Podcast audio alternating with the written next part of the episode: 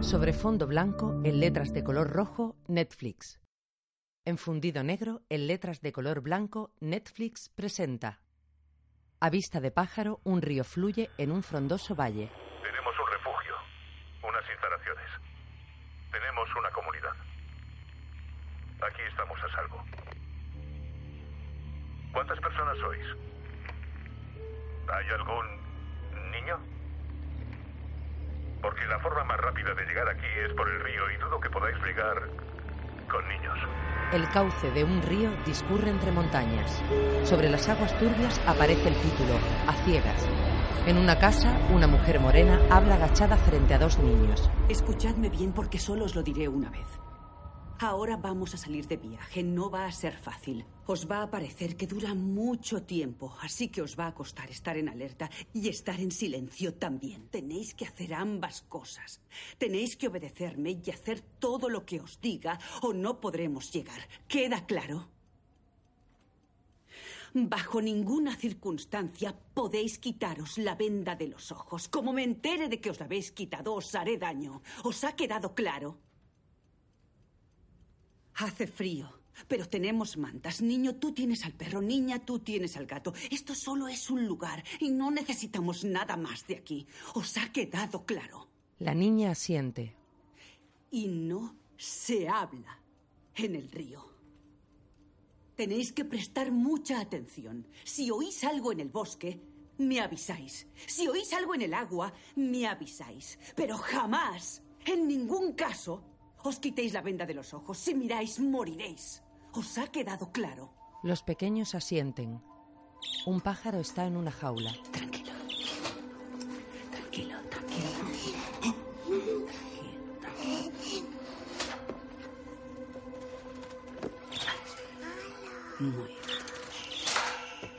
Ella guarda tres pájaros en una caja de cartón. Venga, nos vamos. Sale con los niños portando unas mochilas. Todos llevan los ojos vendados. Avanzan apresurados por un sendero boscoso. Los rayos de sol se cuelan difuminados tras la venda. La mujer busca con la mano un cordel y lo agarra para guiarse.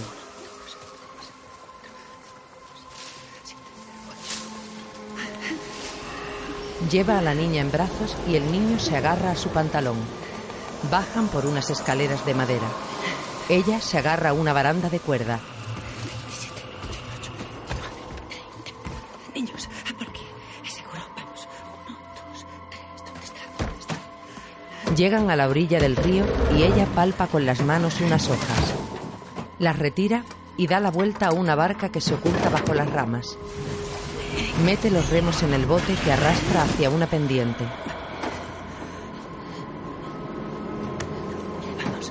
Coge a los niños y los coloca en un asiento de la barca. A continuación, la empuja hacia el río y sube. Una espesa niebla recubre el agua oscura del amplio caudal. La mujer rema corriente abajo manteniendo la venda en sus ojos. En otro momento, un pincel empapado en óleo negro se desliza sobre un lienzo. Un rótulo aparece en pantalla. Cinco años antes. Ella, una mujer alta y delgada con melena corta y ojos pequeños y negros, pinta un cuadro donde aparecen varias personas. Viste un mono gris y está en un estudio desordenado. Entra otra mujer algo más joven con unas bolsas de compra. Luce melena castaña recogida en una coleta. La mira en silencio y apaga la radio. Estúpida. ¿Lo estaba escuchando? Sí, tú y la gente de la calle. La tienda estaba hasta arriba. La cosa parece grave. Vaya, no tienes nada de comida. ¿Qué, qué- por qué? ¿Qué pasa? ¿Hablas en serio? ¿En serio? Pon las noticias, tontina. Tontina. Enciende la tele. ¿Qué canal pongo, Tontina? El que sea. Los aeropuertos y las estaciones de tren están cerradas. Las calles están abarrotadas de gente que huye de las ciudades en coche o a pie. Y los testigos informan de suicidios en masa sin explicación. Aunque el primero se grabó en Rumanía, los incidentes se han extendido de forma alarmante por Europa y Siberia. Se calcula que aproximadamente el número de víctimas asciende a... Todavía no se sabe qué está provocando los suicidios en masa en Europa y Rusia. Los testigos afirman que la gente exhibe un comportamiento psicótico y esto no parece tener una causa patológica ni viral. Las autoridades estadounidenses le piden a la ciudadanía que mantenga la calma. No se han confirmado de forma oficial que haya habido No, sigues en Rusia? Pues díselo a las madres que se pelean por las botellas de agua. Por cierto, acabo de hablar con mamá. ¿Por qué soy yo la que tiene que contarle cómo estás? ¿Por qué tenéis que hablar de mí? Porque de mi vida no pienso contarle nada. A las tres en punto voy a ver a un semental árabe en Sausalito. Oh, esa frase no se oye todos los días. ¿Me acompañas? No puedo, tengo cita con la doctora Lapham. ¿Con Lapham cuándo? ¿Pero por qué pones la voz tan aguda cuando te emocionas? ¿Quieres que te lleve? No, no hace falta. Así entro y a lo mejor puedo ver al bebé. O cancelo la cita y podemos ir a ver al caballo. No, a la mierda el caballo. Oh, vaya lengua. ¿Qué te parece? Su hermana observa el lienzo. Pues me parece que veo a mucha gente junta, pero me transmite que están muy solos. Ah, lo de la soledad es de rebote. Trata de la incapacidad de la gente para conectar. Su hermana se gira para mirarla. ¿Incapacidad para conectar con qué? ¿Te apartas? Mallory. Apártate. Ya lo hemos hablado. Ajá. A ti no te va a pasar eso. Es diferente con los bebés. Es amor a primera vista. No me va a pasar eso a mí. Que sí. Seguro que no. Debería darte miedo estar sola, no esto. Lo que de verdad te hace falta es salir al mundo real con los demás. En vez de pasarte el día en casa sin salir. ¿Para qué voy a salir si ya me haces tú la compra? Tienes que salir. No paso de que salir. De aquí no me muevo, ¿Por porque qué? no. Me encanta mi Sé casa. que tardaste en encontrar un estudio que te gustase y desde que se fue Ryan te cunde más el trabajo, así que se acabaron los compañeros de piso. No era mi compañero de piso. Ah, al final un poco sí. Mallory pinta concentrada. Da igual. Aquí no puedes criar a una niña. ¿Dónde vas a dejarla? ¿Cómo sabes que es niña? No lo sé, pero ojalá. Más tarde entran a un hospital. Su hermana responde a una llamada. Perdón, es del trabajo. Hola. Sí, dime. Avanzan por un pasillo donde una rubia habla por teléfono junto a una ventana. Sí, luego te llamo. ¿Qué pasa? En la consulta ¿Quieres saber el sexo del bebé? ¿Y cargarme la sorpresa, doctora Lapham? No. le realiza la ecografía. ¿Cómo se encuentra? ¿Ya duerme un poco mejor? Uy, mal. Pero tampoco dormía bien antes de estar así. Se llama embarazo. Puede decirlo en voz alta. Ah, doctora, ¿no sabe que si algo no se reconoce desaparece sin más? Ah, ¿En serio? Y yo aquí sin saberlo. Cuando una Eh, yegua se queda los preñada. caballos. Lo que pasa es que cuando una yegua se queda preñada lo sabe al instante. serio? Cambia de hábitos al comer, cambia de paso, muerde a los caballos que se acercan demasiado. Qué pena no ser caballo. Pues sí, la verdad. Si fuésemos yeguas, habríamos tenido una madre que nos hubiese criado y un padre en un criadero lejano de sementales. Oye, papá estaba en un criadero lejano de sementales. eso es verdad. Sí, exacto. Pobres de nosotras.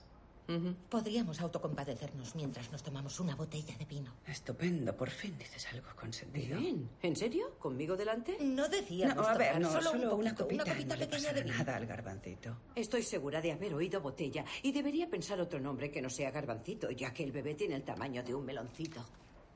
¿Meloncito? Ya sé que cuesta querer a alguien que no se conoce todavía. Ay, qué bonita. Esa frase la podemos coser en saquitos de lavanda y luego la vendemos En la tienda de regalos. Vas a ser madre, Mallory. Muy pronto. Tú y yo, Jessica y una enfermera que te ayudará a parir, estaremos en la tercera planta haciendo los mismos chistecitos, pero entonces no te irás a casa tú sola. Lo sé, lo sé. Si no es lo que quieres, hay muchas parejas desesperadas por adoptar a un hijo. Nadie te va a juzgar. Puedes hacer lo que quieras, pero lo que no puedes es ignorarlo y esperar que desaparezca. Mallory coge un folleto que la doctora le ofrece. En él se lee, ¿consideras la adopción? Luego vomita en un baño apoyada sobre el váter.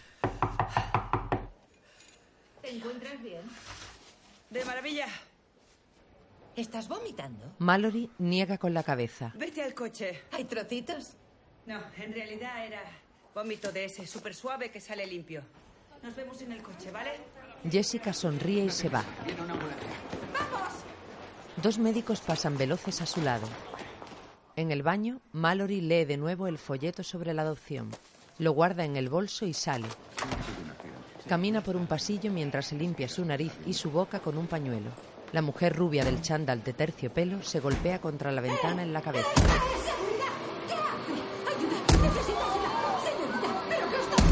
El cristal se cubre de sangre. inmediatamente la planta 3. Dos enfermeras la sujetan y la chica mira a Mallory fijamente con su cabeza manchada de sangre. Mallory sale corriendo y va hacia el coche donde la espera Jessica. Ella sube velozmente. ¿Estás mejor? Ya está pasando. ¿De qué hablas? Lo de Rusia, eso que vuelve loca a la gente, ya está aquí, ha llegado. ¿Qué? Ya me has oído. Una ambulancia se estrella en el parque. Jessica conduce el coche sub con celeridad hacia la salida.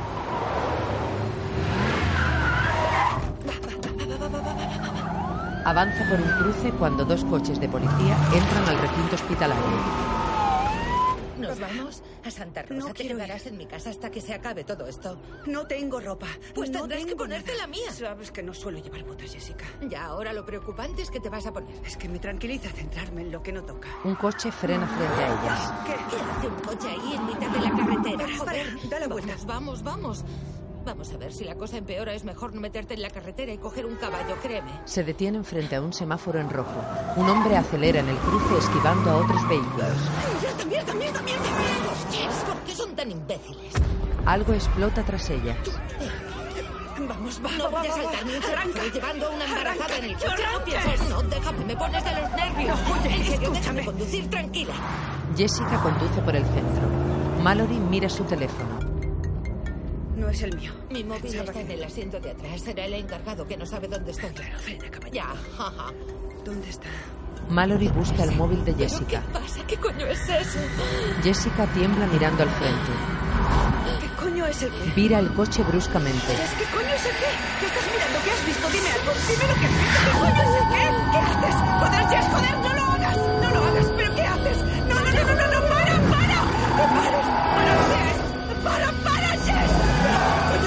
Por favor. Para, para, Jess. Para, Jess. Para, por favor, Jess. Jessica ha acelerado y choca el coche contra otro aparcado. El vehículo vuela por el aire dando una vuelta e impacta contra el suelo. Recorre unos metros y se frena boca abajo. Numerosas personas corren presas del pánico en la calle. Los cristales rotos del coche se esparcen por el suelo. Jessica se arrastra para salir desde la ventana de su asiento. Mallory sigue atrapada pero se gira para salir desde la suya. Hay cristales por su pelo. Mira a su hermana que se incorpora y camina alejándose por la calzada. Jessica se gira y observa a Mallory triste. Tiene una herida en su frente y los ojos llorosos. Se dispone frente a un camión que la arrolla inminente. Mallory se levanta rauda para acudir al rescate cuando el camión explota a pocos metros. Queda paralizada y se mira las manos. Están cubiertas de sangre. Mira a su alrededor, donde la gente sigue huyendo despavorida. Un carro de bebé atraviesa la calle y dos coches chocan. Una mujer la empuja y la agarra para que cruce. Ella corre junto a la multitud. Una humareda asciende en el aire tras ellos. Numerosos coches explotan. En su huida, Mallory tropieza y cae al suelo. Se lleva una mano a la barriga preocupada. Un hombre calvo discute con una mujer en una casa cercana. Ahora no, tenemos que entrar. No puedes ayudarla. ¡Corre! ¡Ven aquí! Lidia va en su ayuda. Un hombre la hace caer de nuevo. ¡Levántate, corre! Lidia mira al frente ensimismada. Por favor, no te vayas. No te vayas, por favor. Mallory ve como Lidia se dirige a un coche en llamas andando con un solo tapón. Su marido contempla la escena atónito desde una ventana. Un hombre ayuda a Mallory a levantarse. Levántate, levántate. Lidia entra al coche entre las llamas y se sienta en el asiento del conductor. Dentro de la casa, su marido contempla cómo el vehículo explota al momento. Otro hombre que está a su lado se aparta de la ventana con horror. Fuera, una joven morena con uniforme policial corre junto a Mallory y su rescatador. Suben las escaleras y llaman asustados a la puerta. ¡Abre la puerta! ¡Esta mujer está embarazada! ¡Abre la puerta! No, ¡Abre la puerta, policía! no abras. ¡Policía, que abras! Lo siento. Es mi casa. El dueño les abre. Pasad. Deprisa. Venga. Deprisa.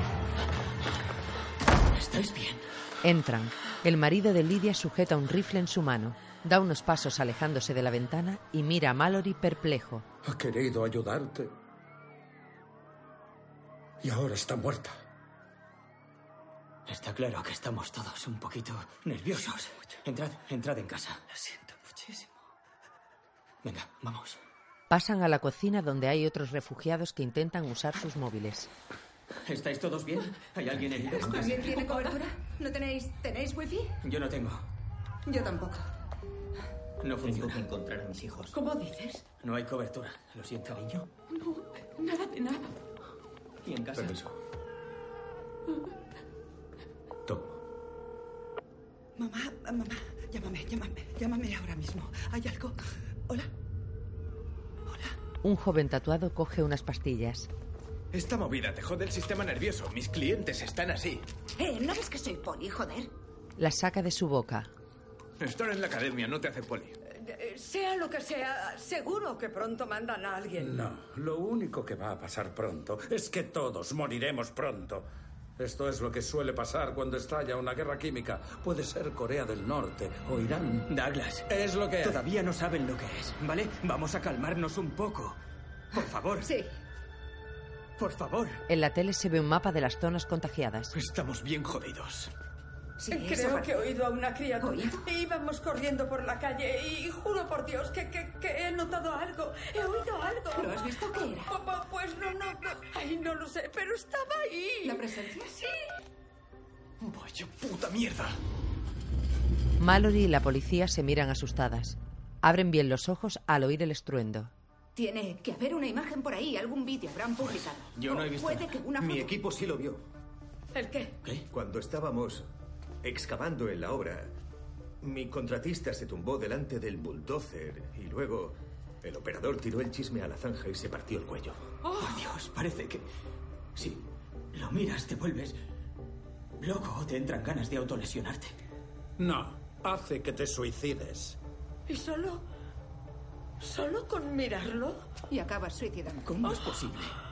Cerrad las ventanas, Sí, cerradlas, cerrad todas las ventanas.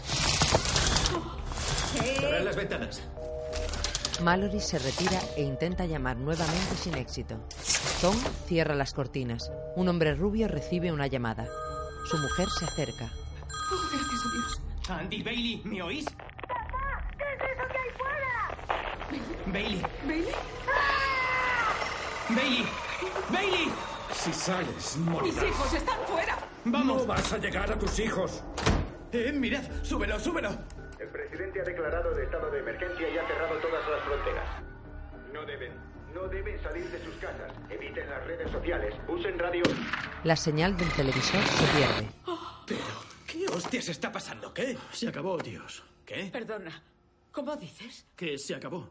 Se ha juzgado a la humanidad y no estamos a la altura. ¿Quién la ha juzgado? Tienen varios nombres, ¿vale? Eh, Están las religiones y las mitologías que mencionan demonios o incluso espíritus. Quien ha visto a esas criaturas ha descrito los encuentros como si fuesen una entidad que adopta la forma de tus miedos o de tu tristeza o de tus pérdidas. Vaya salta de patrañas, tío. Eso es una No tontería. es, no es una patraña, ¿vale? Es la verdad, son los hechos. Tienen, tienen formas distintas. Está el Akamana, están los distintos daevas de las antiguas leyendas zoroastristas. Está Surgat de las antiguas creencias ocultas del cristianismo que hacía que las embarazadas se encontrasen con sus hijos no natos en forma de langostas o arañas. Está el Hurijin de China. Está el Puka de la mitología celta. Tienen diferentes nombres, pero son lo mismo. ¿Y qué son? El joven cuestiona la pregunta. Nuestro final. Charlie, ¿eso lo has aprendido trabajando en el supermercado? Niega firme. No, lo he estudiado muchos años. ¿En la universidad? En la universidad no, pero bueno, sí. En Internet, de ahí se saca toda la información. Eh, Estoy, estoy escribiendo una novela. Ay, qué A joder. ver, entonces solo podemos esperar aquí hasta que nos volvamos locos como él. El ejército acabará por controlar la situación. Solo tenemos que esperar. Tom va con Mallory. Eh, ¿Quieres sentarte un rato? No, no, sí, sí, estoy bien. Es que, es, es que quiero hacer una llamada. Vale, vale. Estoy bien. Entendido, queda claro. Em, creo que no funcionan los teléfonos. Vale. Pero, escucha, ¿te duele, ¿te duele algo? ¿Qué? No, no. Es, es que puedes tener un traumatismo, Estoy bien, ¿sabes? tranquilo. Bueno. Estoy bien. Vale, vale. Tom permanece junto a ella que contiene unas lágrimas acongojada. Y vamos en coche. Él la mira compasivo. Y ella ha visto algo. Yo no he visto lo que era y entonces ha puesto una cara rara. Mallory se gira un instante recomponiéndose. Se seca unas lágrimas y vuelve a girarse hacia Tom rota de dolor. Parecía muy... Calma su sofoco colocando su mano bajo la nariz y la boca. Parecía muy triste. Y Jess nunca está triste. No. Se ha bajado del coche. Ha corrido a la calle. Ella no quería suicidarse. Nunca lo hubiera hecho. Pero entonces... Esa mujer, esa mujer me ha visto y se ha puesto a hablarle a su madre. Y yo... Mi tercera mujer se llamaba Lidia. Y no le hablaba a su madre. Su madre murió hace diez años. Tom se coloca frente al viudo y lo mira fijamente. Más tarde, Mallory descansa en un sofá-cama tapada con una colcha. Las ventanas de la habitación están cubiertas de papeles de periódicos. Está despierta y mira con fijeza a un cristal. De pronto, una sombra negra pasa fuera cubriendo de oscuridad la habitación momentáneamente. En el exterior, varios cuerpos se encuentran en el suelo junto a los coches calcinados.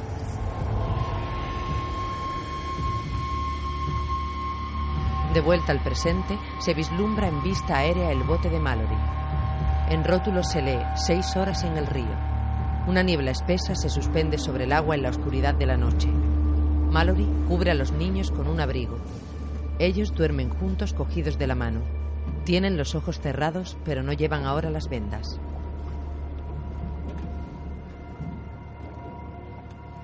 Ella se tapa con una manta.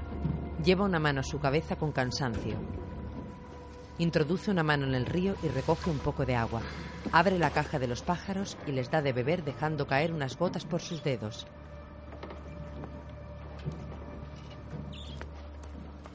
Tapa la caja y enciende un intercomunicador. Hola. Hola, ¿me oye alguien? Hola.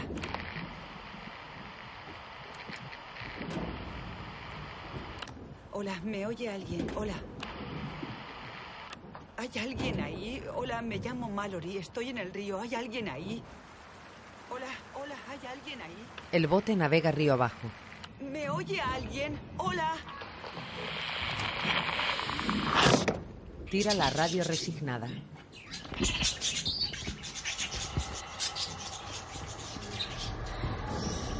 Al oír los susurros, mira a un lado y a otro asustadiza y se asoma bajo la manta.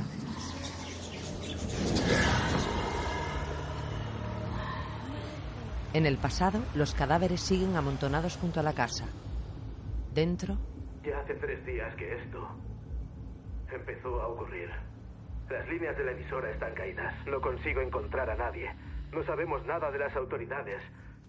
Pero si me estáis escuchando, por lo que entiendo, mientras no salgáis a la calle, mientras no miréis a esas cosas, estaréis a salvo.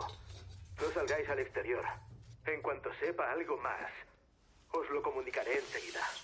Mi marido trabaja en fideicomisos y herencias. ¿Cuál es tu especialidad? Bancarrotas. Cuando no denuncia a sus vecinos. Eh, ¿Cuánto nos va a durar la comida? Pues no demasiado. Porque algunos no entienden el concepto de racionamiento. Douglas, tu casa está cerca, ¿verdad? ¿Y si cuando se acabe vamos a buscar comida? No podríamos volver. Lo que no entendéis es que...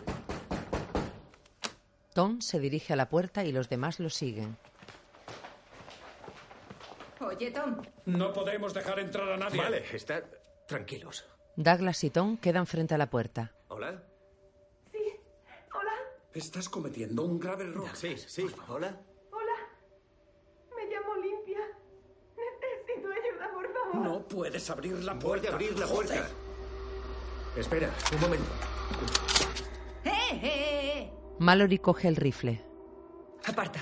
Douglas está frente a ella y se retira. Mallory apunta a la puerta. Vamos. Trae una manta. Trae una manta.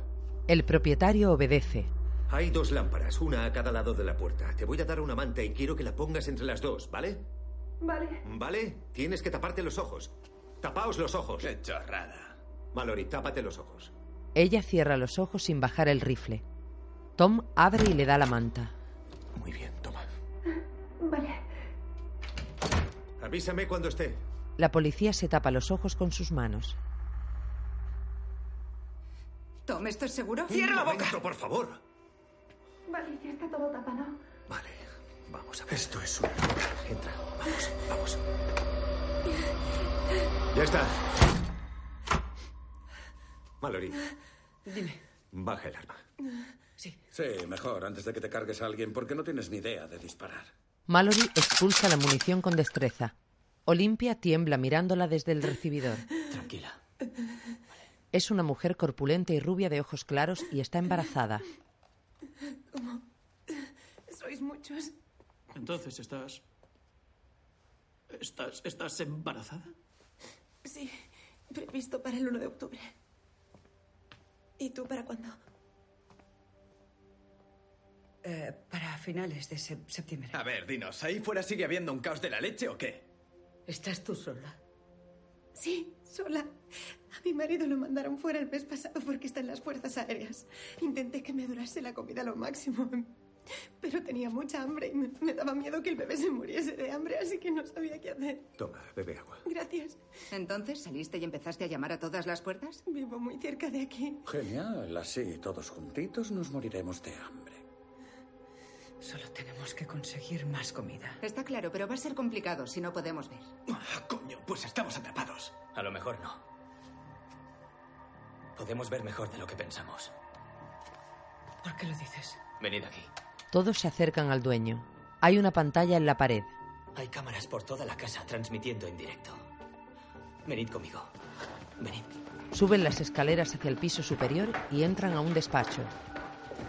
Es una señal digitalizada. Muestra las temperaturas en color de los objetos. Es información capada, solo colores en una pantalla. Podrían seguir teniendo poder. No sabemos cómo funcionan esas cosas. Las imágenes no son directas. Mira, no podemos verlos a simple vista, pero a lo mejor sí podemos con un traductor. Son píxeles y calor. A lo mejor no las capta. Eso no lo sabremos hasta que no lo intente alguien. A mí me parece un grave error. ¿Cómo no, Douglas? A ti todo te parece un grave error. Tarde o temprano habrá que hacer algo. No sabemos hasta cuándo tendremos electricidad. Confiad en mí, creo que funcionará. Muy bien. Vale, si funciona podemos aprovechar para ir a por provisiones o... Exacto. No te pases, ¿eh? Espero que sepas lo que estás haciendo. Tu marido y tú sois buena gente, no os denuncié por eso. Gracias, Douglas. La policía lo ata a una silla. No tienes que hacerlo. Ya lo sé. Tranquila. Oye, Tom, necesito el mando. Ah, sí. Entiendo. Gracias. Tom le da un mando a distancia y sale del despacho dejándolo a solas.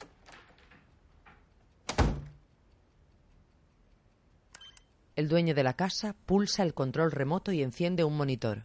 Aparecen las imágenes de las cámaras de seguridad que proyectan cuatro zonas del exterior. Mientras, Mallory y Tom bajan las escaleras y se quedan en el recibidor. Ella mira atenta hacia arriba. Tom va hacia el salón y Douglas se acerca a la entrada. ¿Por qué lo has denunciado?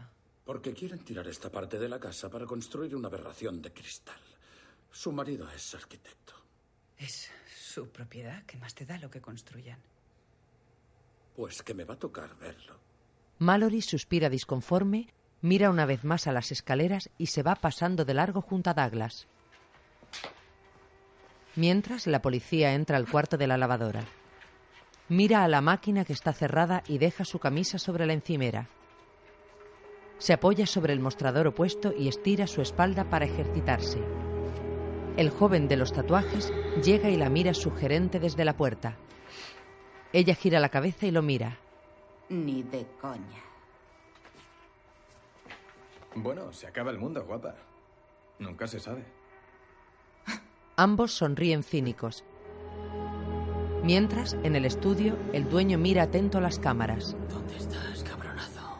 En otra parte de la casa, una habitación en obras está recubierta por plásticos transparentes. Douglas entra portando el arma y se acerca a un andamio de metal. Mete una mano en una mochila de lona y busca en su interior. Saca una botella pequeña de licor y da un trago saboreándolo en su lengua. Mientras, en la cocina, Olimpia abre un bote de vitaminas para el embarazo. Toma una pastilla y la ingiere con un vaso de agua.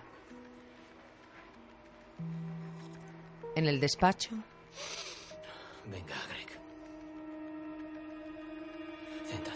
Observa atento la pantalla y en una imagen se muestra un patio de suelo empedrado. Los rayos de sol se cuelan entre las ramas de los árboles. En la cocina, Mallory coge una libreta y lee curiosa. Charlie llega. Va, va, va del fin del mundo. Mi novela. Pe- Pero no es de esas en las que tiran flechas y se matan para sobrevivir o van por un laberinto gigante. No, es una historia. Esta historia va... Esta va a ser auténtica. ¿Alguna vez pensaste que iba a pasar algo así? El empleado del supermercado la mira confuso. En el despacho, Greg mira atento a la pantalla. Las hojas del patio se mueven con el viento. Una sombra oscura se desliza cubriendo el sol del patio. Greg hace una mueca asustado y sus ojos se vuelven vidriosos. Abajo, Douglas levanta el rifle precavido. La policía sale alerta del lavadero. Tom y Mallory suben a prisa las escaleras. ¡Greg! ¿Qué está pasando? ¡Greg! Greg se vuelca atado a la silla y choca su cabeza con una piedra. ¡Tapaos los ojos! ¡Tapaos los ojos! ¡Buscad el monitor!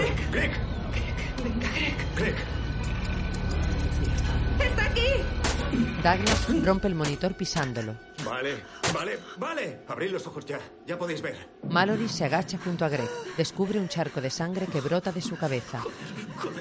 Charlie se va horrorizado. Las manos de Mallory están manchadas de sangre. Joder, Tom, os dije que era un error. Venga, tenemos que irnos. En marcha, en marcha. Tranquila, Mallory. Tranquila. Vamos. Nunca saldremos de aquí. Nadie vendrá a buscarnos. No va a venir nadie. Tenemos que irnos. El joven tatuado agarra a la policía por los hombros y salen del estudio. Greg yace en el suelo con los ojos abiertos. Más tarde cae la noche y fuera está todo oscuro. El interior de la casa se ilumina por tenues lámparas. Una mujer de avanzada edad duerme en un sofá. Mallory atraviesa el amplio salón y pasa junto a ella dirigiéndose a su improvisado cuarto. Entra y se sienta en el colchón alicaída. Olimpia llega al momento. Hola. Hola. He pensado que nos vendría bien estar juntas, dado que... Claro. Olimpia coloca un edredón en la mitad vacía del sofá cama. Así no estaremos solas. Leí en un blog que las embarazadas deberíamos dormir siempre al lado de alguien porque el bebé nota cuando la madre está sola. Ah, perfecto. ¿Y am, has pensado ya algún nombre? No, no, todavía no. ¿Tienes alguno? Pues si es niña, queríamos llamarla Ariel o Yasmín. Aunque me encantaría ponerle Cenicienta porque me gusta la peli. Mallory sonríe asintiendo. ¿A tu marido cuál le gusta? Los mismos que a mí. ¿Y tu marido? ¿Tiene uno preferido? Ah, estoy yo sola. Ay, pe- perdóname. No, tranquila, tranquila. Bueno, ¿y qué opina tu familia? Están más emocionados que... Oye, ¿puedes perdonarme un momentito? Vuelvo enseguida. Mallory sale de la habitación.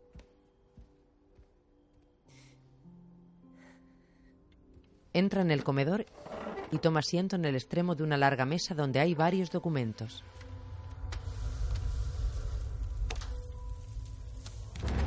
Se asusta y escucha atenta unos siniestros susurros.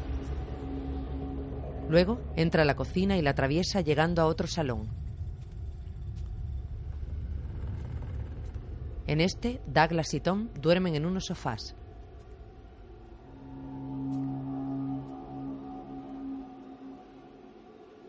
Mallory regresa a la cocina y se dirige ahora al cuarto de la ropa. Abre la puerta y encuentra a la policía y al joven tatuado desnudos. Se besan apasionadamente. Lo siento. Mallory cierra y Tom aparece. Eso es algo que no se olvida. Ah, no. No, es imposible. Ya.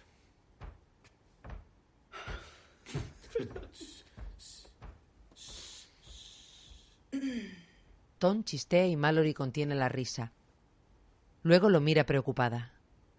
¿Estás bien? Sí. Me esperaré a lavar la ropa por la mañana. Pues casi mejor, sí. Sí, es mejor. Buenas noches. Le sonríe y va hacia la cocina mientras Tom la sigue con su mirada. En el presente comienza a amanecer. Los rayos de sol clarean sobre los picos de los altos árboles. La niebla se suspende sobre las aguas del río. La barca de Mallory se vislumbra a vista de pájaro.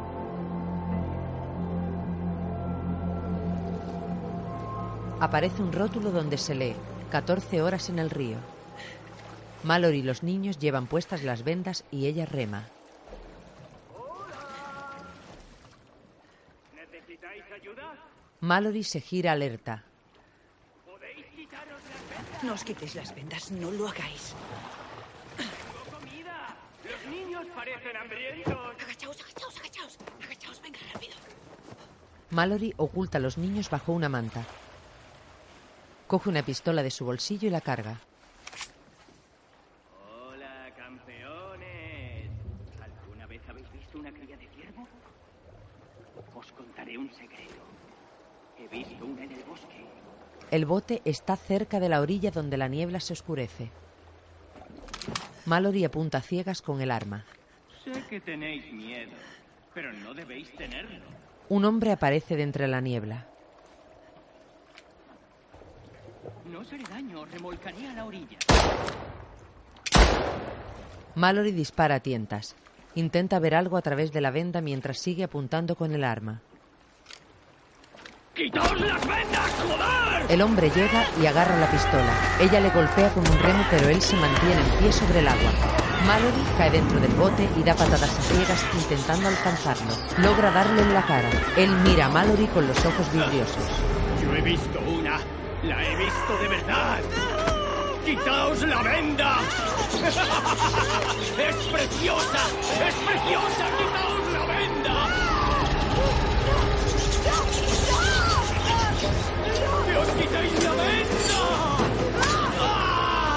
Mallory forcejea con el hombre que la agarra.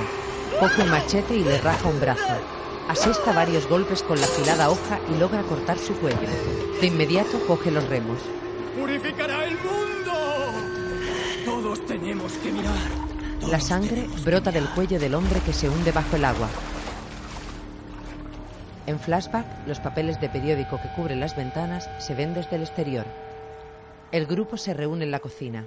Tengo malas noticias. No queda comida y no va a venir ayuda. Tenemos que salir de aquí. Oye, yo, yo sé dónde conseguir comida. ¿Dónde, Charlie? En Fields Market. Eh, Yo lo cerré cuando la cosa empezó a complicarse, ¿vale? ¿Y nos lo dices ahora? Más vale tarde que nunca. Gracias. Bueno, pues formemos un grupo de expedición. Pero, tío, palmaremos antes de llegar. No me fastidies. Voy yo. Pues si él va, yo también. ¿Estás embarazada? Pues si vais a ir todos, entonces yo, yo también puedo ir. Mira, ¿y si, ¿y si voy yo la primera vez y tú vas la segunda? Yo voy. ¿Qué? ¿Sabes que vas a morir? Estoy entrenada, me irá bien. No me gusta. Es mejor que no vaya nadie. Ya somos cuatro. Cinco. Charlie también va. ¿Que Charlie va? Charlie no se mueve de aquí. Tú conoces tío. el sistema de Ni de seguridad. coña pienso ir. ir, ¿vale? Os he dado la información y es todo. No necesitáis que os diga dónde es. Es un supermercado. Hay carteles. Ya habéis ido otras veces. Si queréis cereales, hay un cartel que pone cereales. Si no sabéis leer, lo siento, pero sabéis. Es una. No, no, no, no os hago falta. Charlie, Charlie, Charlie, te vendrá bien para el libro. ¿Vale? Verás que bien. Charlie se resigna y coge las llaves que le ha dado Tom. En el garaje, Lo ideal sería tapar todas las ventanillas. Es eficaz y también seguro. Yo estoy alucinando. ¿Cómo va a ser seguro conducir a ciegas? No lo es. Tenemos el GPS. Tom le muestra el navegador sentado en el coche. Luego, el tatuado pinta las ventanas de blanco con una brocha. Tom coloca papeles de periódico en el interior de las lunas. Tapa también la cerradura del maletero. Al poco, está en el asiento del conductor. Mallory va en el del copiloto. Charlie en el trasero junto a la policía y Douglas. Tom arranca y enciende el GPS. Calculando ruta. Douglas se santigua inquieto mientras Tom abre con el mando la puerta automática del garaje.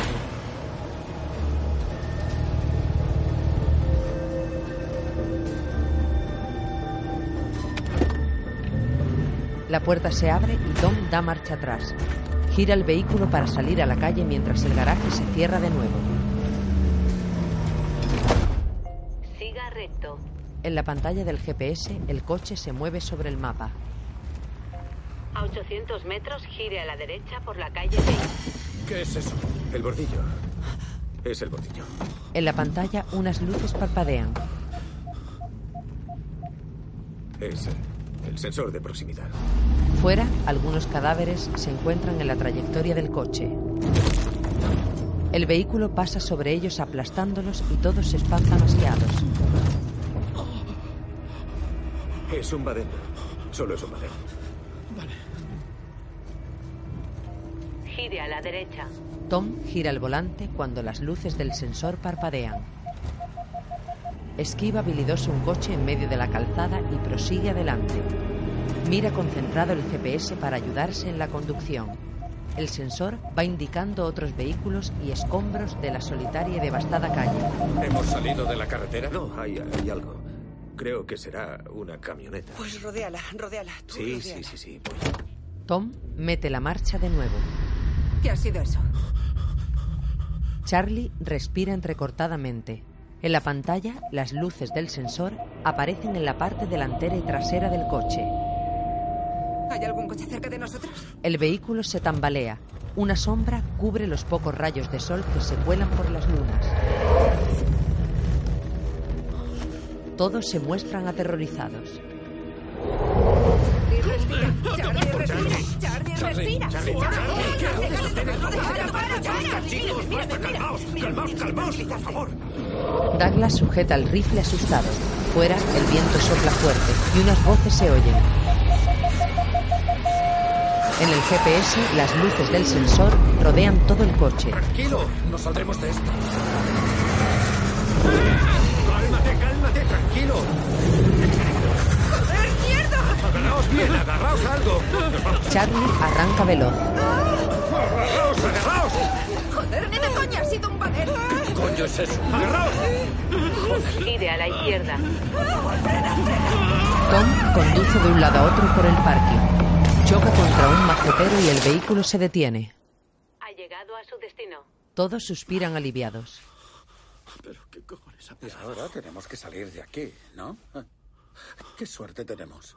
Al poco se han vendado los ojos y se disponen a salir. A la de tres. Una, Yo ya estoy. dos, tres. ¿Qué ha sido eso? Eh, ¿A qué le he dado? es- ¿A qué le he dado? Es solo un pilar. Sí. ¿Dónde está la puerta, ¿Dónde la puerta debería estar a un par de pasos. No la A encuentro. la izquierda. Izquierda, izquierda. No la encuentro. Venga, chicos. ¿Dónde es? Aquí, aquí, Vale, aquí, aquí. vale, vale, vale.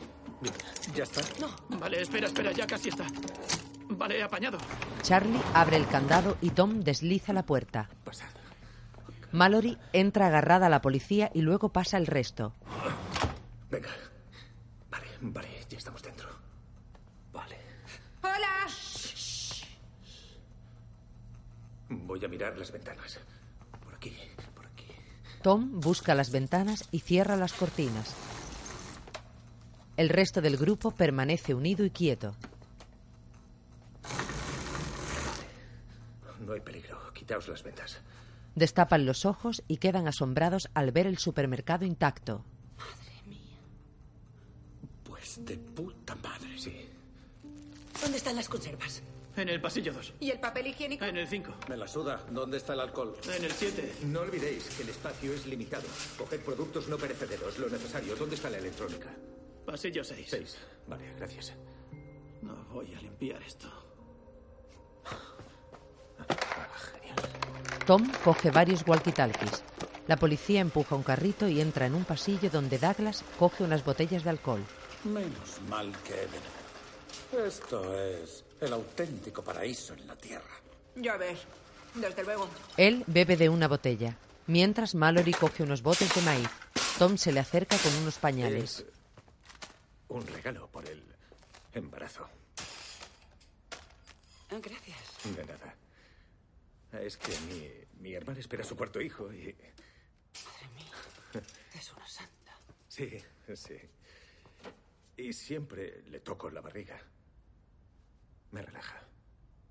Sí, son trucos de la naturaleza. Ella da unos pasos con el carro, pero se gira para mirarlo de nuevo. ¿Tu hermana está en Sacramento? Sí. Sí. Sí. Tom asiente resignado y se le acerca. ¿Y, y tú qué? ¿Tú dónde, dónde te criaste? Eh, a las afueras de Stockton. Stockton. Sí. Criábamos caballos. ¿En un rancho de verdad? Mi padre era un vaquero de verdad. Y allí aprendiste lo de lo de lo de la escopeta. Sí, tuve una infancia interesante. Hmm. Pero eh, Stockton no está tan lejos de Sacramento. No, solo hay que coger la 99. Coges la 99, sí. Mundos diferentes, ¿verdad? Podríamos habernos conocido de otra forma. Sí. Yo podría haber sido tu, tu niñera. Mi niñera buenorra. Tom está ahora frente al carro y le sonríe. Ella asiente. Ah, claro. Eso solo lo dices porque vamos a morir. Puede ser. Mallory esboza una sonrisa y él la imita. Poco después, ella recorre otro pasillo empujando el carro de ruedas. Se detiene un momento y afina su oído con atención.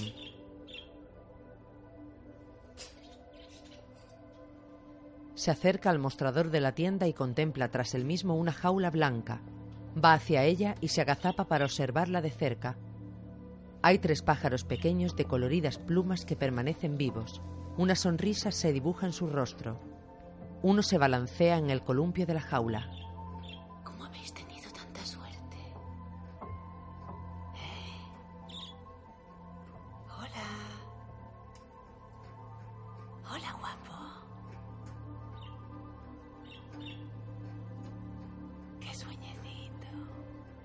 Atención a todos los clientes. Acuden al pasillo 7, por favor. Hay algo muy, muy, muy, muy, muy, muy importante que hacer. Damas y caballeros, por favor. Dinos, Douglas. Quisiera aprovechar esta oportunidad para hacer un brindis por todos nosotros, porque todos juntos, en equipo, estamos haciendo que el fin del mundo Douglas levanta una botella en estado ebrio. Vuelva a triunfar. ¡Ya! Tom y Charlie cabecean resignados. Douglas bebe mirando a Mallory. Pájaros. ¿No os dais cuenta, lerdos? Po- podríamos quedarnos aquí. Tenemos prácticamente un año de comida y bebida aquí mismo. No tenemos que pagar y no deberíamos irnos. ¿Y qué van a hacer en casa de Greg? ¿Morirse? Mejor ellos que nosotros. Aquí tenemos todo lo que necesitamos para vivir. Todo. No hay razón estadística, lógica ni legal para que tengamos que volver. Pues yo te daré un argumento. No somos unos capullos. Y no nos quedaremos. Todos se giran inquietos al oír los golpes. Se dirigen hacia una puerta trasera. ¿Qué es eso? Alguien forcejea una cerradura. Tom se acerca el primero. Charlie, ¿qué hay ahí detrás? La zona de carga. ¿Hola? ¡Dejadme entrar! Habla más alto, que no te oigo. ¡Por favor, dejadme entrar! Tapaos los ojos. ¿Qué? voy, voy a abrir la puerta. ¡No! Hay, hay una persona ahí fuera. Tengo que abrirle la puerta. Douglas apunta con el rifle hacia la misma. Apartaos, apartaos. Ah, vale. Ah, vale. Tom entreabre el portón. ¿Hola? ¡Hola, por favor, dejadme pasar! ¡Estoy atrapado! Espera, espera. ¿Eres palitos de pescado? Charlie, Charlie, sí, soy yo, Charlie. ¿Tienes palitos de pescado? Ah, trabaja en el supermercado conmigo, en la pescadería. Ha estado en la cárcel, está un poco pirado. Conmigo se ha portado bien. ¿Cómo has acabado ahí? Venga, venga, venga, tío, me engañaron. ¿Quién es?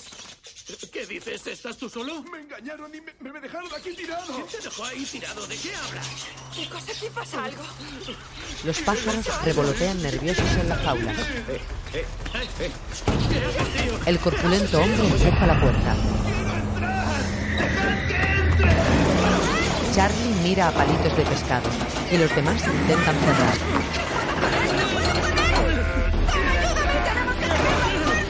Charlie se angustia y corre veloz hacia el compañero. Lo empuja fuerte y la policía cierra tras él.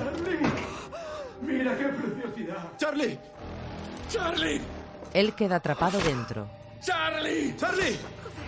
¡Joder, joder! ¡Ah! ¡Ah! ¡Joder! Un charco de sangre emana bajo la puerta. Vamos. Vamos. Tenemos que salir de aquí. Todos van espantados hacia la salida. Por favor, dejadme entrar. ¿Cómo es posible que esté vivo? Dejadme entrar. Palitos sigue aporreando la puerta mientras la sangre de Charlie se derrama. Más tarde regresan a la casa. Mallory lleva en su regazo la jaula. Tom mira el navegador y detiene el coche. Se apea en el garaje y el resto sale a continuación. El tatuado y Olimpia entran para recibirlos. La policía se abraza al joven. Hola, Félix. Madre mía, ¿cuántas cosas traéis? ¿Pajaritos? Sí, parece que notan cuando las criaturas se acercan. ¿Dónde está Charlie? Otra novela que me ahorro leer. ¡Nos ha salvado la vida, hijo de puta! Douglas entra a la casa. La anciana y Olimpia miran a Mallory acongojadas. Más tarde cae la noche de nuevo.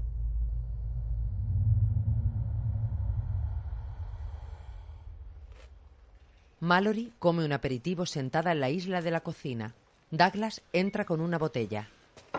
Sé lo que te parezco, sé lo que os parezco a todos. En la solicitud de divorcio, mi primera mujer dijo que llamarme asqueroso sería insultar a los asquerosos del mundo.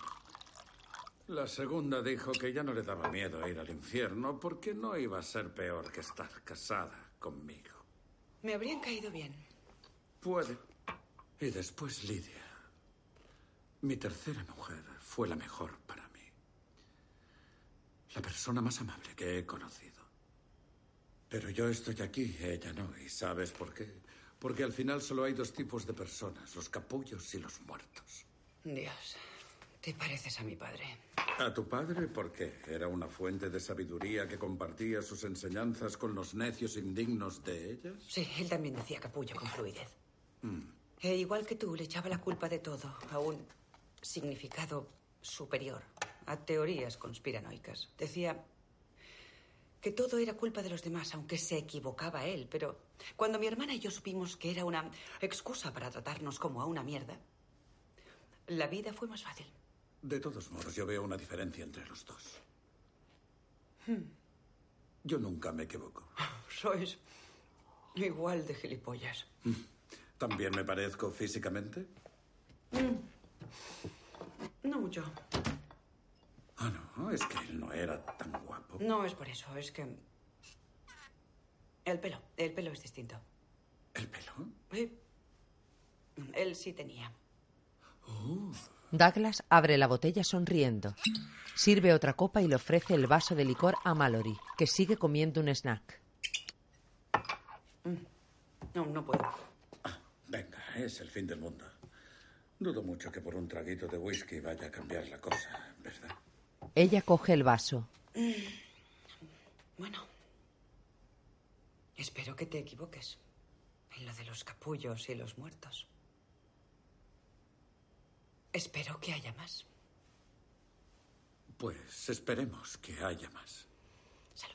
Ambos levantan sus copas para brindar y beben un trago de whisky. Mientras, la policía abre una puerta corredera y entra con Félix a un pasillo. Ella lleva una mochila y él unas mantas y una almohada. Ambos se meten en el garaje. En la cocina, Douglas torna su gesto en sospecha al oír la marcha del coche. Sale raudo y Mallory lo sigue. Cerrad el garaje. Voy. Douglas pulsa el mando. Esperad, esperad. Tapaos los ojos. Sí. Entran al garaje. ¡Qué hijos de puta! ¿Dónde hostias está el coche? Eh, una cosa, ¿dónde están Lucy y Félix? Tom sale furioso del garaje y golpea la pared. Mallory se lleva las manos a la cabeza con desesperación. La anciana Olympia y Douglas también quedan atónitos al descubrir que se han llevado el coche. En el presente, la espesa niebla cubre el cielo sobre la barca. En pantalla se lee 24 horas en el río. Mallory rema con la venda en los ojos. Los niños están sentados frente a ella también con sus vendas. La niña sujeta la caja de los pájaros que está atada a su espalda. Mallory deja los remos agotada. Ya no remas. Estoy descansando un poquito. ¿Cuánto falta? Unas horas. Mallory coge los remos de nuevo y los mueve con esfuerzo y celeridad. La corriente fluye con mayor rapidez. Hay una camioneta sumergida tras el bote. Mallory rema de espaldas a la misma. Al momento chocan con la parte que sobresale. El niño cae al agua. Mallory mete su mano para rescatarle.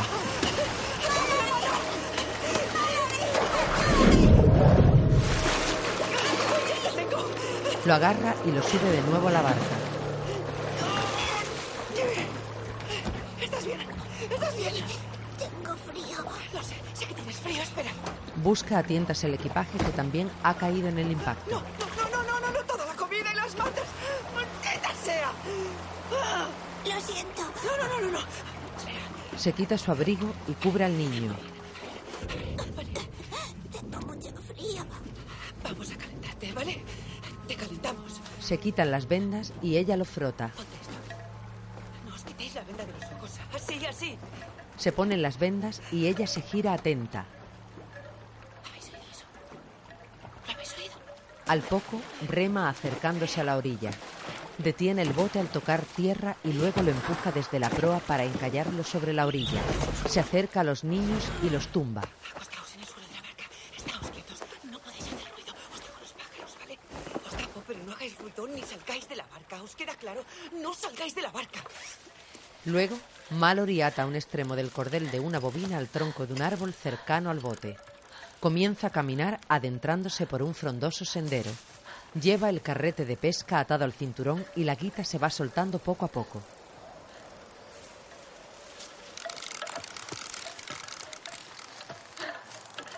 Se guía por el sonido de un móvil de madera que cuelga en el porche de una casa.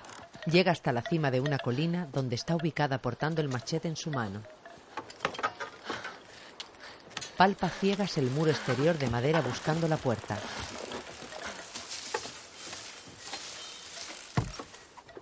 Encuentra la baranda de unos escalones y lo sube cuidadosamente hasta llegar a la puerta. La abre con cautela y la cierra tras de sí, permaneciendo junto a la misma.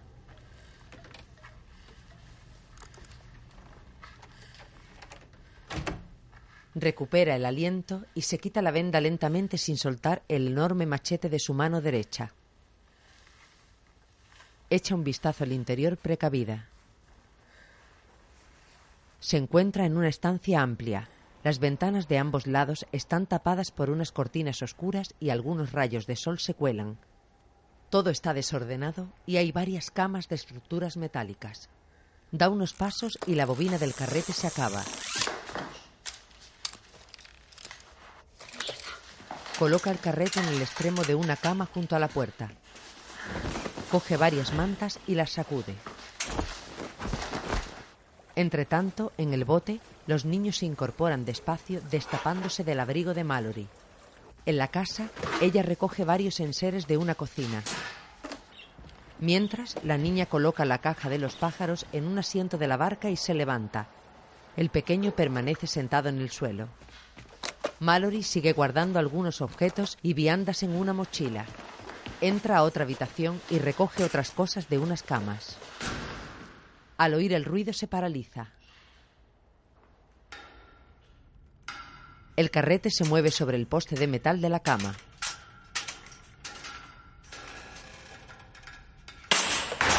El cordel se estira hacia la puerta haciendo caer la delantera de la cama al suelo. Mallory lo observa con temor y se acerca despacio. La cama resbala y cae por completo. Ella saca la pistola y la levanta entre sus manos apuntando hacia una puerta trasera. Una sombra se desliza bajo la puerta. Ella va hacia la cama sin soltar el arma. Se agacha levemente para recoger el carrete de la pata de la cama. Nota que el cordel se ha descensado. Se coloca junto a la puerta y se tapa los ojos con la venda. Abre con una mano mientras sujeta el arma con la otra. Sale y baja las escaleras con prisa siguiendo la línea del cordel. Unas hojas se mecen por el viento. Corre agarrada a la cuerda cuando tropieza y cae al suelo.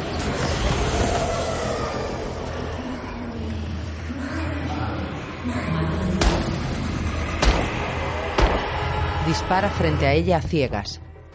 Los niños se asustan al oír los disparos. A Mallory le pasa algo.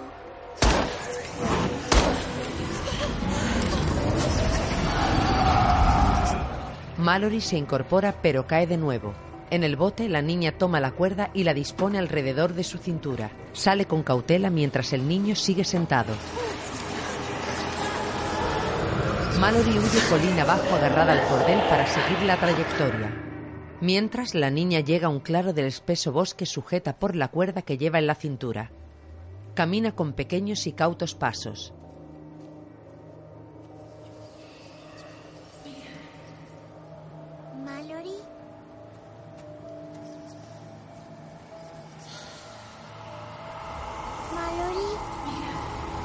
De repente, las hojas secas se elevan a su alrededor. Mallory. La niña cae y es arrastrada por la cuerda sobre el fango. Mallory se agacha y la coge por la cintura. Os he dicho que no salierais de la barca. No pensáis. Si no hacéis exactamente lo que os digo, moriréis. ¿Lo entendéis? Si me pasa algo, no intentéis ayudarme. Olvidaos de mí e intentad salvaros vosotros. ¿Te queda claro? Dilo. Si me pasa algo, ¿qué tienes que hacer? ¡Te salvas tú! ¡Dilo! ¡Dilo! Me salvo ¡Te yo. salvas tú! ¡No me puedo fiar de ti! La niña frunce los labios agobiada y Mallory rema. Más tarde, el bote continúa navegando entre una niebla densa. En el pasado, varios cadáveres se descomponen en las escaleras exteriores de la casa. Tony y Mallory se encuentran de pie en el salón cerca de la jaula de los pájaros. El fin del mundo nos lleva a hacer cosas. No es el fin del mundo, ¿no? ¿En serio? Pues tiene toda la pinta. Al final de mi época en Irak, nos mandaron a una aldea. Ella se sienta en una mesa baja. Vigilábamos las calles para asegurarnos de que todos estaban a salvo. Se sienta junto a ella. Una mañana lo vimos. Un padre paseando con sus cuatro hijos. Me paré para cerciorarme de que todo iba bien, para ver que llegara sin problemas. Resulta que llevaba a sus hijos a la escuela. En medio de ese follón, de todo el caos, él llevaba a sus hijos a la escuela. Tom mira hacia arriba y los ojos se le empañan. Así que... Lo seguimos. Todos los días. Los voltamos. Acabó siendo una costumbre. Se toca una cadena que lleva al cuello. Y después, cuando ya nos íbamos, me dio esto antes de volver a casa. Coge el colgante de la cadena y lo frota con sus dedos. Se lo pone cerca de su barbilla y se queda con la mirada perdida en el vacío. Quiero creer que aún lleva a sus hijos a la escuela. Mallory tiene los ojos vidriosos. Mira a Tom y le coge la mano. Extiende sus dedos y coloca su mano sobre su vientre hinchado por el embarazo. Tom apoya la cabeza en el hombro de ella. En el presente, en la barca, la niña y el niño duermen cogidos de la mano. En un rótulo se lee 28 horas en el río. Protegidos por una manta que los cubre, los niños y Mallory están sin las vendas. Al poco, la mujer intenta contactar por radio mientras continúan río abajo. Hola, ¿me oye alguien? Hola. Soy Mallory. ¿Hay alguien? ¿Me oye alguien? Hola. ¿Puede oírme alguien? Hola, hola. ¿Me oye alguien? En el pasado, Mallory usa una radio. Hola, ¿hay alguien ahí? Hola. Hola, hola, probando. ¿Tienes los ojos vendados? ¿Puedes? La, la manta que tienes detrás sigue puesta. Olimpia está en la puerta. Vale, a ver, entra, corre, date prisa. Gracias, aquí está la venta. Gracias. gracias. Bueno, Abre la puerta a un hombre y Mallory Espera, coge el espera, no te rifle. muevas, espera. ¡Mallory! Espera. Olivia, ¿pero qué haces? ¿Qué estás haciendo, Tom? ¡Al suelo, al suelo! El hombre se echa al suelo. Mira la bolsa, mírala. Ven aquí, Olimpia. Ven Tom aquí. levanta al hombre. ¿Y tú quién eres? ¿Este quién es? Tom, mira la bolsa, mira la bolsa, la bolsa. ¿Quién es? ¿Quién eres? ¿Cómo ha entrado aquí? ¡Cállate, Olimpia! ¿Quién eres? Por eso lo he dejado entrar. ¿Has dejado entrar a un desconocido en casa? Hay Se que ser imbécil. Lo siento, perdón. Perdonadme. Me llamo Gary. Está encogido en el suelo. Vivo en la ciudad. Cuando vinieron las criaturas cogí un tren con unos compañeros porque creí que estaríamos a salvo. Mallory le apunta. Por favor, por favor, dejad que me quede. Vienen a por mí. ¿Quién viene a por ti? No me lo trago, es mentira. No, no, os lo Se juro. nota que es mentira. Déjale hablar. Douglas. ¿Qué haces aquí? Fuimos a casa de mi compañero Cal para no llamar la atención. Todo fue bien hasta que aparecieron. Las criaturas no entran en las casas. No, las criaturas no, unos locos. Unos locos de Northwood. Northwood, no sé. ¿dó- dó- ¿Dónde, dónde está eso? Es un psiquiátrico para los criminales dementes. Está bien saber que ahora dan permisos. ¿Y luego qué? Nos obligaron a salir y a abrir los ojos para que tuviéramos que mirar a las criaturas. ¿Y mirasteis? No, no sé cómo, pero mi amigo Cal consiguió tirar a uno de los locos al suelo y los demás salimos corriendo. Yo salí corriendo y no paré de correr y correr hasta que llegué aquí. He llamado a todas las puertas, pero no contesta nadie. Hasta que aquí, sí. Gracias. Olimpia deja escapar un suspiro. Mallory y Douglas intercambian una mirada. Gary, que llora en el suelo, mira la jaula de pájaros. Pájaros. Lo que más miedo me dio fue cuando se pudieron colar los locos que, Coge la venda. que no llevaban los ojos vendados. Como si no lo necesitaran. Si estaban fuera, tenían que ir los Esas personas no. A esos locos no les afectaba como a los demás. Ellos querían ver. Estaban contentos. Estaban eufóricos. Decían que todo el mundo tenía que ver. Douglas se acerca a Mallory, le quita la escopeta y apunta al hombre. Levántate y vete. Esto no es un orfanato. Tú, el nuevo, ha estado bien la visita, ha sido un placer conocerte, pero vete a tomar por culo. Y quien no esté de acuerdo, que se largue también. Fuera. Lo vas a matar. No, esto nos va a matar. Dejar que entren desconocidos en casa. Todos los contactos que hemos tenido con el exterior han terminado con muertos. Lidia, Greg, Charlie. Si queréis salvar a la gente de fuera, pues cogéis la puerta y os vais a salvarlos. Aquí dentro no van a entrar más desconocidos. No mientras yo viva. No pienso repetirlo. Levántate y ve. La mujer mayor le rompe un jarrón a Douglas en la cabeza dejándolo inconsciente. Todos la miran sorprendidos. Gracias. A dormir en el garaje. Tom deja a Douglas en el suelo del garaje. Este abre los ojos cuando Tom vuelve a la casa. Mientras, Olimpia llora en la cama. Le abrí la puerta y le dejé entrar porque me acuerdo de lo que es estar al otro lado. Si no me hubierais dejado entrar a mí. Mallory se sienta junto a ella. Me sienta una carga. La misma carga que soy yo. ¿Vale? Eso es mentira. Es la misma. Tú no eres una blanda como yo. Estoy muy mimada. Mis padres lo han hecho todo por y para mí. Y mi marido también. Y me ablandé con tanto amor. A mí me criaron los lobos, así que eres muy afortunada. Olimpia se vuelve hacia Mallory. Si me pasase algo a mí, quiero que cuides a mi bebé. ¿Vale? No, no. Por es, favor. Es tuyo. es tu Mallory. bebé. No, Prométemelo. no te va a pasar Vale, nada. por es favor. tuyo el bebé. Prométemelo. No te va. Por favor, prométemelo. Mallory asiente. Sí, vale. Sí. Olimpia asiente. Mallory le da una bolsa de plástico. ¿Qué es esto? Bueno, si fuese a decírtelo, no me habría molestado en meterlo dentro de esta bolsa. Olimpia abre la bolsa y saca un llavero con un gato de peluche. Lo cogí en el supermercado. Olimpia asiente y sonríe. ¡Qué monada! Gracias. De nada. Gracias. Abraza a Mallory. Esta le coge el brazo. Sé que no es la fiesta del bebé que quisiste tener. No, es. Es perfecto. Se lo puedes dar cuando tenga edad suficiente. ¿Vale? Olimpia mira al gato.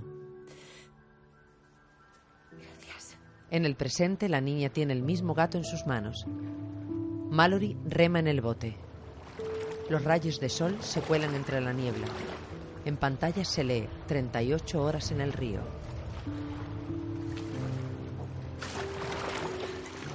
Oíd, el río gana fuerza. Mallory pone la manta por encima de los niños y después se mete ella bajo la misma. Cuando están los tres tapados, se quitan la venda. Ella los mira seria. Tengo que hablaros de los rápidos. Los rápidos son cuando el agua se pone turbulenta y hace ruido. Es muy peligroso y va a ser lo más difícil que hemos hecho nunca. Cuando lleguemos, uno de vosotros va a tener una misión muy importante. Intenta no llorar. Uno de vosotros tendrá que mirar. La niña la mira asustada. Y la persona que mire tendrá que decirme hacia qué dirección virar para que yo pueda tirar por donde toca. La niña mira al niño. Porque si yo miro, no llegaremos. ¿Y si vemos algo? Yo miraré. No, no, no, no, no, no. Yo, yo soy quien dice quién mira, ¿vale? Yo decido. Yo decido quién es. Yo os digo quién mira. Lo decido yo. La niña mira atenta a Mallory. Luego se ponen sus vendas en los ojos y Mallory les quita la manta. Rema de nuevo y pasan junto a una zona rocosa. En el pasado, la mujer mayor lava los platos en la cocina. Mallory está sentada en el suelo y apoyada en el sofá. Tiene el receptor de radio en las manos. Cierra la tapa de la batería y lo prueba. ¿Probando? ¿Probando? ¿Hola? ¿Hola? ¿Hay alguien ahí? ¿Hola? ¿Probando? Uno, dos, tres. ¿Hola? Olimpia y Tom están en la cocina. ¿Probando? Gary baila con la música. Me encanta esta canción. Mm, y a mí. Y a mí. Y a mí. Yo es la primera vez que la oigo. Gary levanta sus manos en el aire. Mallory se estremece y se mueve incómoda en el suelo. Olimpia se retuerce dolorida y Mallory la mira alarmada. Igual es una falsa alarma, ¿no? Vale, vamos a subir al dormitorio. Necesitamos toallas, esponjas, em, tijeras y un montón de agua. Traer cubos con agua. Eh, Tranquila, tranquila. No pasa nada. Calma. Tranquila. Con calma. Yo te cuido. Tranquila. Gary abre mucho los ojos y mira la jaula. Mallory, que se ha puesto en pie, camina por un pasillo. Douglas la mira desde el garaje. De repente ella se detiene y mira preocupada al suelo y después a Douglas a través de la ventana. A sus pies hay un charco. Sigue caminando con dos cubos hasta la cocina. Los llena de agua en el fregadero. Frunce el ceño y mira a Gary. Ah, las tijeras están en el, en, el- en el cajón. Lo tienes a mano izquierda. Ahí. Gary le pasa las tijeras y ve un rastro de líquido que comienza bajo los pies de Mallory y llega hasta el pasillo. Tom sigue el rastro hasta ella que se retuerce. Vale, eh, vale, o sea que van a hacer No, el bebé. eso nada. No, Ni va, va. Ya te digo yo que nace seguro. Vale, acompáñame, ven ¡No van conmigo. a hacer! ¡No van a hacer! Sí que van a hacer. Venga, vamos. Venga. Tengo que llevarles el Ya agua. les llevaremos el agua. La ayuda a subir las escaleras mientras Olimpia se retuerce en la cama. Mallory, que está en el suelo, sube a la suya. La mujer mayor llega con un cubo y otras cosas. Tom trae mantas. Lo hacéis muy bien. Ah, cállate.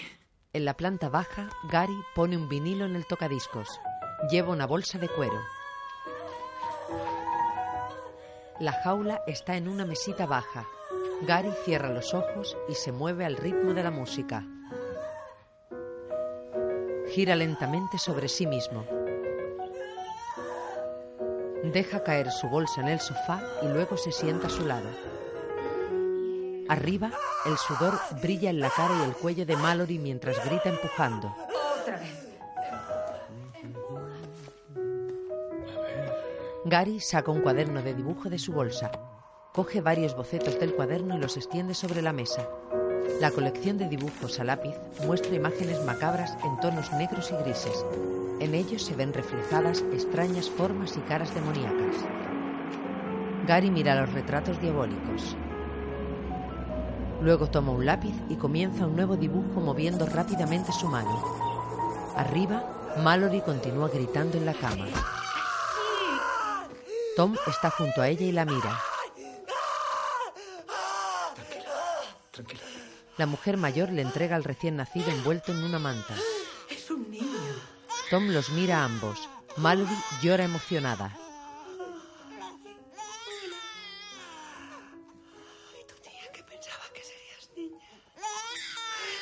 En el salón, Gary aparta la vista de sus bocetos y mira hacia el piso de arriba.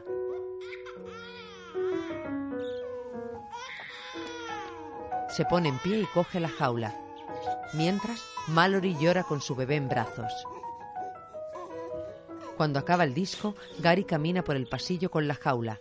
Douglas lo ve desde el garaje. ¡Eh, tú, el nuevo! ¡Tú, déjame entrar! ¡Ven y ábreme la puerta!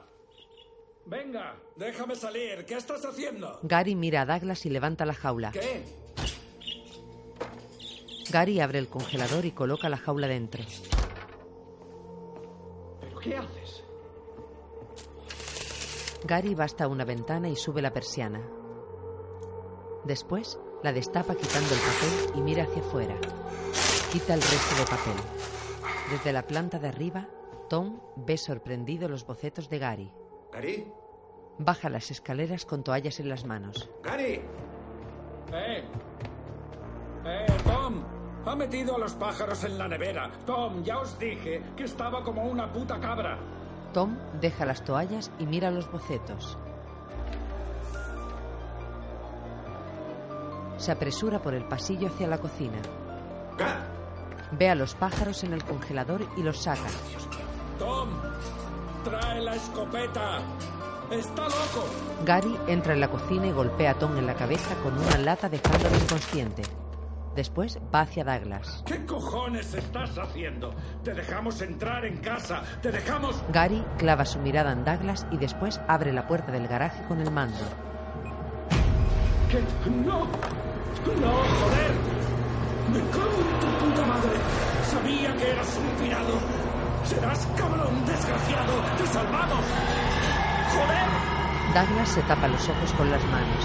Gary se queda observando con una extraña mirada. Una presencia se mueve en el exterior.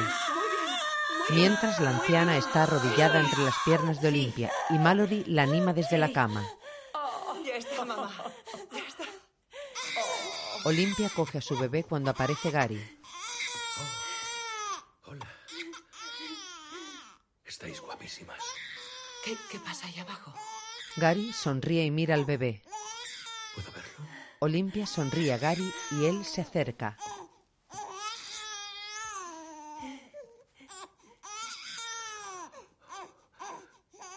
¡Qué preciosidad! Gracias. Se gira hacia Mallory. ¿Puedo ver el tuyo?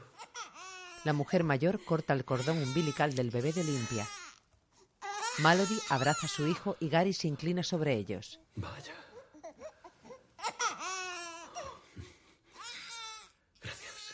Gary se acerca a la ventana. Mirad esto. Abre la persiana. Mirad. ¡Olimpia, tápate los ojos! ¡Tápate los ojos! ¡No! ¡No lo hagas, Gary! ¡No lo hagas, por favor! Olimpia le ve quitar los papeles. Gary, por favor, no lo hagas! ¡Que mire el bebé! ¡Que mire! No, no, no, no, Olimpia. Olimpia, tápale Olimpia. ¡Mirad! Los ojos de Olimpia se ponen vidriosos. ¡Que mire el bebé! Déjame ver al bebé. Son tan malas. Olimpia, déjame ver al bebé. Olimpia va hacia la ventana. Mallory la agarra. Déjame ver al bebé un momento. Olimpia, déjame un momento al bebé. Déjame que lo coja. Solo un momento. Un momento, solo. Déjame que coja la niña un momento, ¿vale? Un momento. Mirad. Vale. ¡Mirad! Mallory coge al bebé. Gary está junto a la ventana. Olimpia corre y se tira por la ventana. La mujer mayor se acerca a la ventana con las tijeras en la mano. Gary la agarra por detrás y le abre los párpados.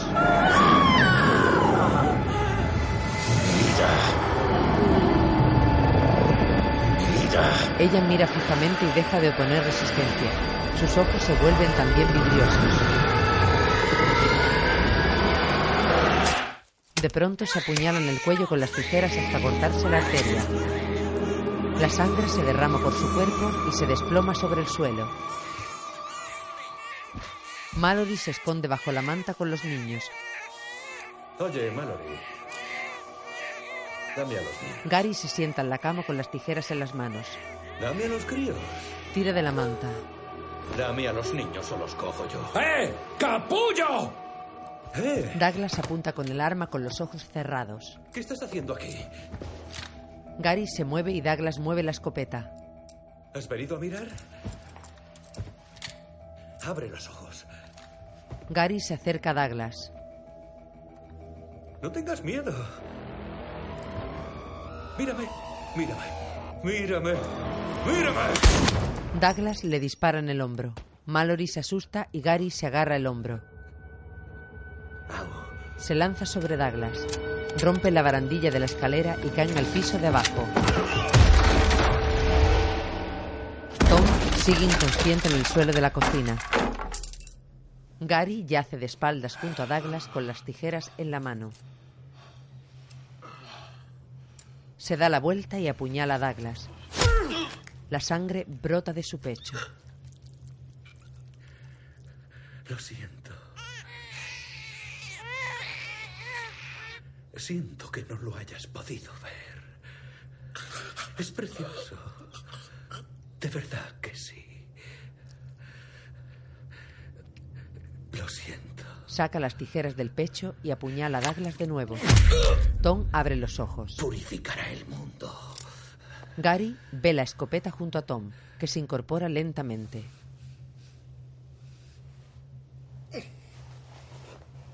Ambos alargan sus manos hacia el arma. Tom coge el rifle por la punta del cañón y Gary lo agarra por la culata. Los dos hombres intentan arrebatársela el uno al otro. Arriba, debajo de la manta, Mallory abraza fuerte a los bebés contra su pecho. El sonido de los disparos le sobresalta. Abre los ojos atemorizada. Alguien entra en la habitación y ve el desorden y los cristales rotos. El cadáver de la anciana yace en el suelo. Mallory cierra los ojos apretándolos.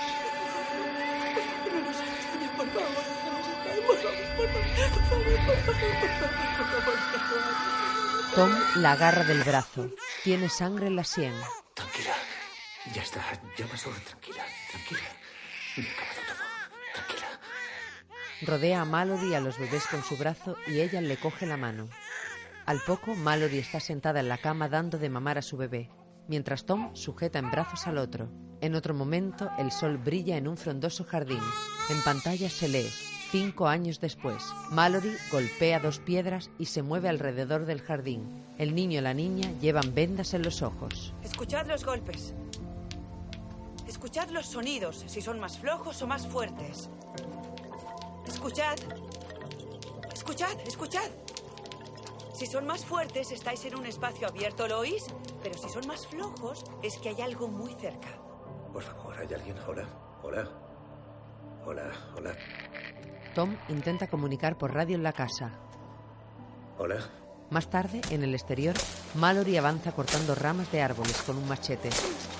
Lleva una venda en los ojos y una mochila a la espalda. Al poco, llega a un claro con un gran edificio de madera y una casa. Llega hasta la misma y toca la pared. Va palpando y sube unas escaleras hasta que llega a la puerta. Entra en la casa y sin la venda busca en los armarios y cajones. Coge varios botes de pastillas. Luego coge un camisón de seda de la cesta de la ropa y al poco desatornilla y se guarda el timbre de una bicicleta de niño.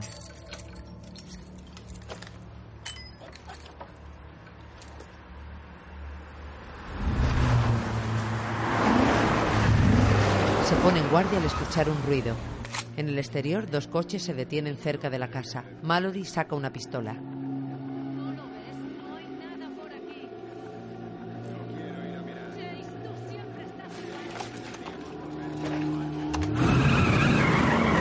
Mallory sale por una puerta corredera cuando los coches se van. Al poco corre de vuelta a casa con la venda puesta. Al entrar, cierra la puerta y se la quita. En el salón, las ventanas están forradas con papeles. Tom está sentado en el sofá. Hola. Tom se levanta y se acerca a Mallory, pero ella se aparta y va hasta una tienda de campaña instalada en el salón. En la tienda, el niño y la niña duermen profundamente.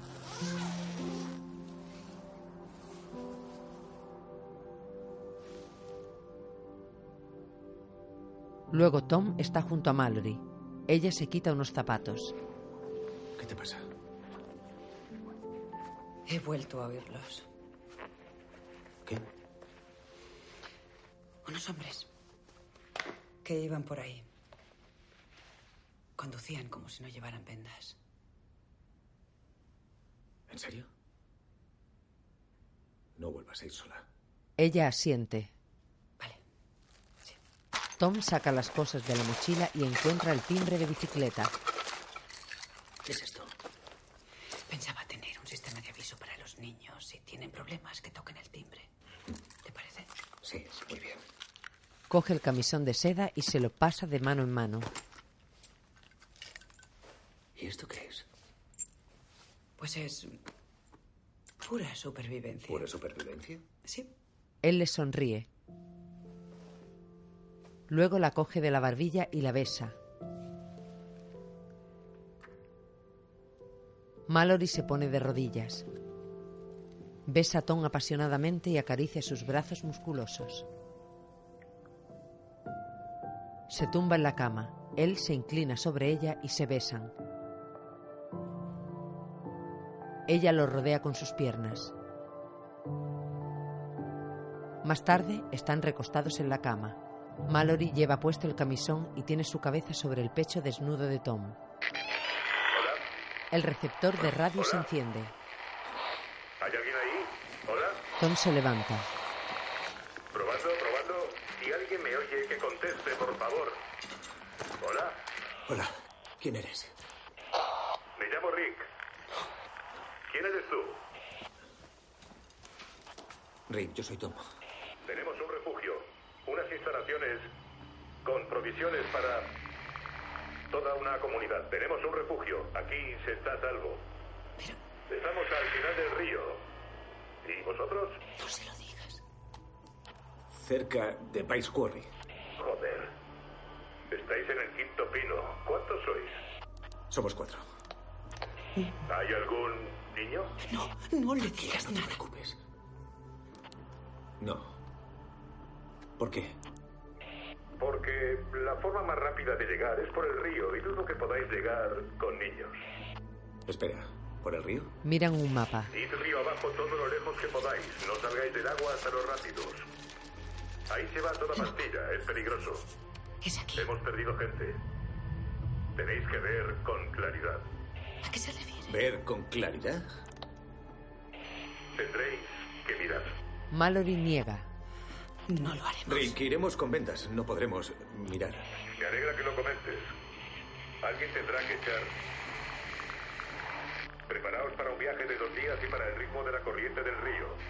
Y coged provisiones para más tiempo. ¿Cómo se encuentro tras pasar los rápidos? Oiréis los pájaros. Tenemos un montón. Seguid el sonido y nos encontraréis. Hay un terraplén con una pared con una puerta. Ese es nuestro. ¿Eso qué? ¿Es nuestro qué? Rick. A vista de pájaro, el río serpentea a través de un bosque. Fuera de la casa, Tom y Mallory llenan cubos de agua con las vendas puestas.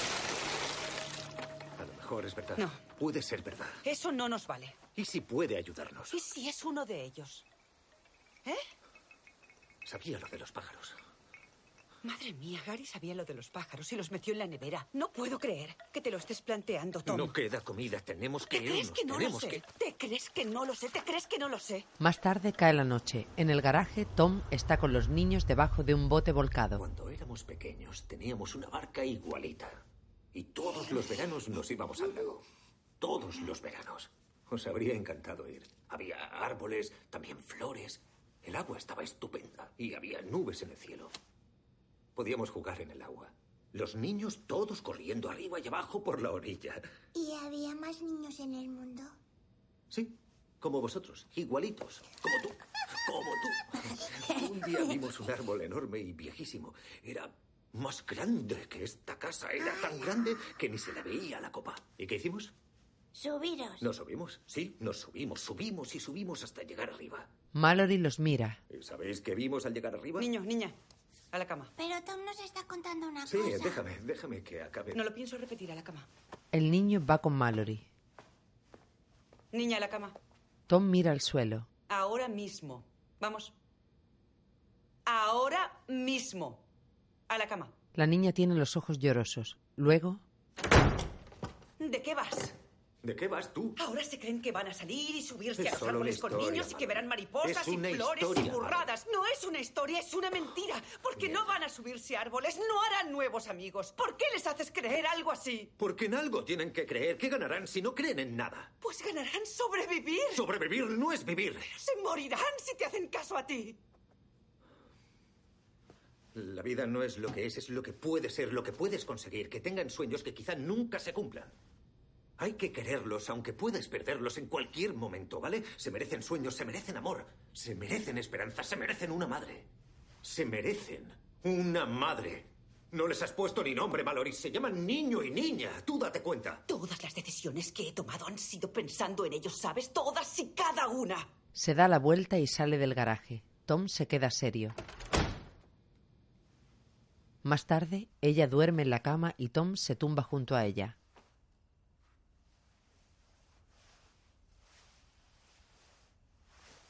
Le pone el brazo por encima y le habla al oído. ¿Sabes lo que vi? En la copa del árbol. Vi un nido. Con cinco pájaros. Ahí en la rama más alta.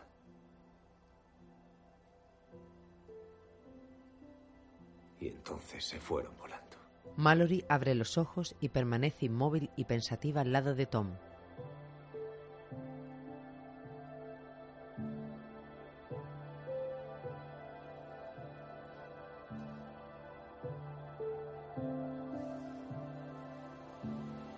Al día siguiente, Mallory, Tom y los niños caminan con vendas en los ojos. Tom los guía tanteando el terreno con un machete. Mallory se agacha cerca de los niños y enrolla el cordel alrededor de un palo.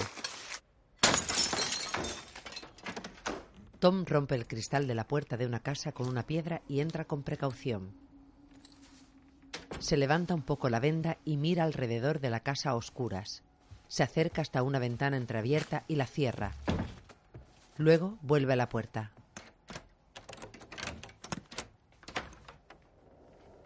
Es seguro. Entrad. Mallory sostiene a los niños por los brazos y los lleva dentro. Cierran la puerta y se quitan las vendas. Tony y Mallory registran la casa. Él abre un armario de madera mientras ella busca entre prendas de ropa. En la cocina buscan en los armarios. Mallory encuentra una caja de galletas y se le dibuja una sonrisa. La pone en la encimera frente a Tom. Oh, no puede ser verdad. Estarán rancias. Ya. Sí. La rodea con los brazos. Justo como a mí me gustan. Lo siento. Lo siento. Yo también. Se besan. Perky. Continúan besándose. La luz del sol entra tamizada a través de las ventanas cubiertas de papel. En otra habitación los niños juegan con unos juguetes. Tom y Mallory entran. Están aquí. Niños, niños, venid, venid. Se agachan al lado de los niños y desenvuelven una galleta. Son de fresa. Así es como saben las fresas. Los niños la prueban. Tom y Mallory se miran y ríen. Los cuatro comen sonrientes. Mallory menea la cabeza gratamente. ¿Qué es eso? Silencio. En el exterior, un coche se detiene. Tom y Mallory cogen a los niños y salen corriendo. Los niños, yo les distraigo. Si no estoy en casa en 15 minutos, sube los niños a la barca y os vais. No pienso dejarte. Mallory, No, escucha. no pienso dejarte. No. Te quiero mucho. Le da su colgante. Te quiero. Marchaos. No. Marchaos, por favor, marchaos. Portaos bien. Marchaos. Voy a salir. Tom sale con la venda. Hola, amigo. ¿Puedo ayudaros? Son cinco personas sin vendas. Lo dudo, amigo. Pero nosotros a ti sí. No. Largaos. Quítate la venda. ¡Atrás! ¡Atrás! No va a moverse. Nosotros somos los elegidos. Una mujer le acerca un palo con un gancho. ¡Eh! ¡Por ahí va una mujer y dos críos! Tom dispara la escopeta y hiere a tres de ellos. Uno de los hombres le dispara a Tom en el estómago. Mallory y los niños corren siguiendo la cuerda con las vendas puestas. Dos de los hombres van hacia Tom. Ya vienen. No te harán daño. Joder, puta mierda. Este se quita la venda. Al contrario. Es algo precioso, amigo. El hombre camina hacia la casa sujetando una pistola y ve la venda de Tom en el suelo. Él dispara por la espalda a los dos hombres matándolos. Uno de los heridos sigue el rastro de Mallory y los niños con un arma en la mano. Tom tira su escopeta, coge una pistola de uno de los hombres muertos y sigue al hombre herido. De pronto, unas hojas flotan en el aire. Tom se detiene y se da la vuelta. Sus ojos se oscurecen y se llenan de lágrimas. Mira algo invisible arrugando el rostro. El hombre herido se da la vuelta. Tom aprieta sus dientes con rabia y le dispara. Mallory se detiene al escuchar el tiro. El hombre se derrumba. Tom apunta con el arma debajo de su propia barbilla y se suicida. En el jardín, Mallory se gira preocupada. La niña se aferra a su cuello. Mallory duda un instante y luego lleva a los niños a la casa. En el interior, Mallory está sentada frente a un reloj que marca las doce y cuarto. Ella contiene un sollozo y se lleva las manos a la boca. Se mece hacia adelante y hacia atrás en un sillón intentando contener el llanto.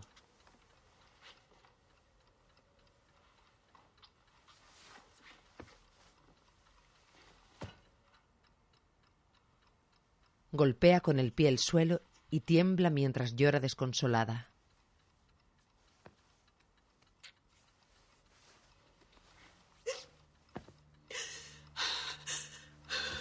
Intenta recomponerse y mueve la cabeza.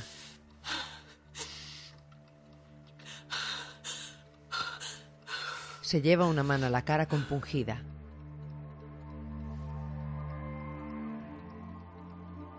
Niega angustiada y se queda pensativa.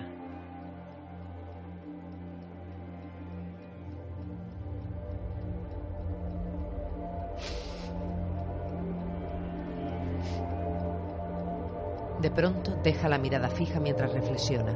Al momento coge la pistola y el colgante de la mesa.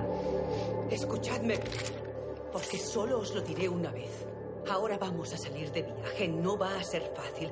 Tenéis que hacer todo lo que yo os diga o no llegaremos. ¿Queda claro? Mallory se pone el abrigo. ¿Dónde está Tom? No va a venir. Se cuelga la mochila, coge a los niños de la mano y se marcha. En el presente, las aguas del río corren turbulentas en una zona rocosa. En pantalla se lee 42 horas en el río. Mallory deja de remar. Ya estamos, ya estamos, ya estamos. Echa la manta sobre los niños y se mete ella misma debajo junto a ellos. Se quitan las vendas y los niños la miran serios. ¿Os acordáis de los rápidos? ¿De lo que os dije de los rápidos? Los niños asienten. Estamos muy cerca. Es muy peligroso. Y solo hay una forma de que pueda navegar por ellos. Alguien tiene que mirar. Miro yo. No, yo lo decido, ¿vale? Lo decido yo. Dadme un, un segundo. La niña la mira.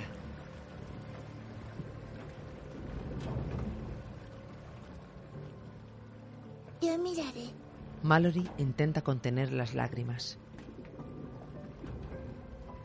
En flashback, Olimpia sostiene el gato de peluche y abraza a Mallory. Ahora, la barbilla de la niña tiembla. Mallory mira a los pequeños parpadeando para contener las lágrimas. Los tres se muestran nerviosos. En flashback, Tom le entrega el colgante. Te quiero mucho. Ella lo coge en su mano. Ahora, bajo la manta, las lágrimas se derraman por las mejillas de Mallory. No va a mirar nadie. No va a mirar nadie. ¿Vale? Mira a la niña que está asustada y fuerza una sonrisa. Sostiene el colgante entre sus dedos. Tras ponerse las vendas, Mallory levanta la manta. Va, arrodillaos. No os mováis. Agarraos bien, agarraos fuerte. No os mováis. Agarraos bien. Mallory rema acercando el bote hacia los rápidos. El niño y la niña se agarran con fuerza al asiento.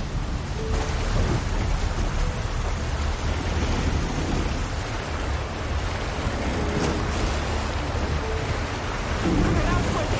Con fuerza, no os cortéis. Todo irá bien. El agua salpica con violencia sobre el bote.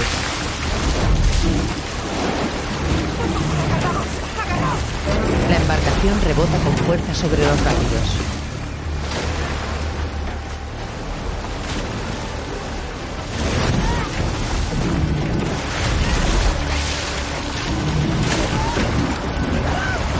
Están a punto de chocar contra una roca y al momento se dirigen hacia otra que también esquiva. Mallory intenta recuperar el control con los remos cuando el bote gira. Ella sigue remando de espaldas.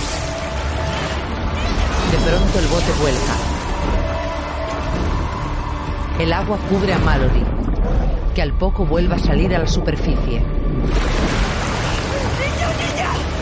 Intenta nadar sobre los rápidos, pero la fuerza del agua remolinada la sumerge intermitentemente. Al poco vuelve a salir. El bote se desplaza boca abajo por el virulento río.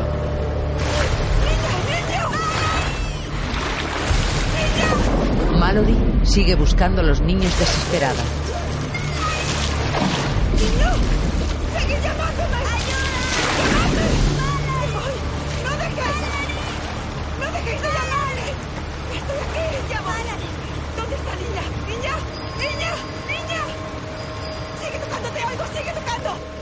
Mallory coge al niño, que estaba agarrado a una roca, y sigue nadando con él.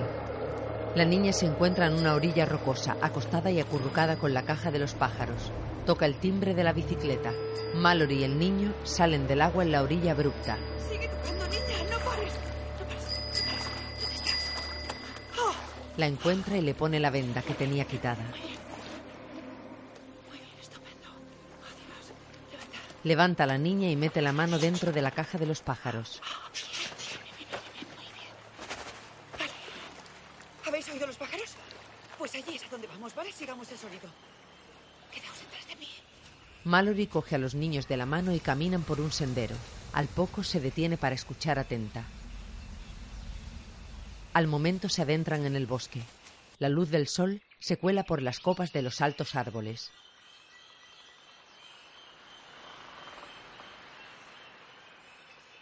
Los tres siguen caminando. Mallory va escuchando con atención para guiarse por los trinos de los pájaros.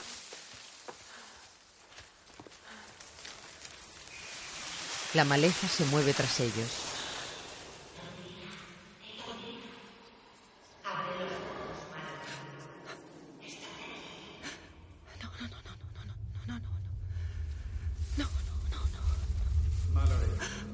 Mira. Mira. Se detiene y se gira.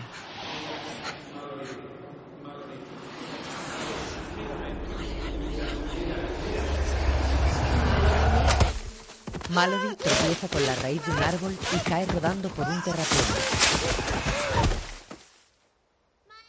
Los niños están arriba del terraplén. La mujer se encuentra inconsciente en el suelo.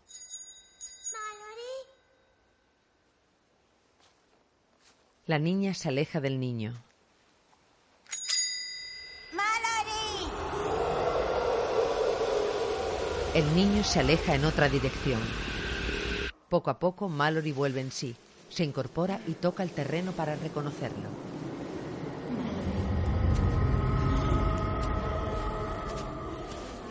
Niño, niña. No os mováis, quedaos donde estáis. No os mováis. Sube por el terraplén.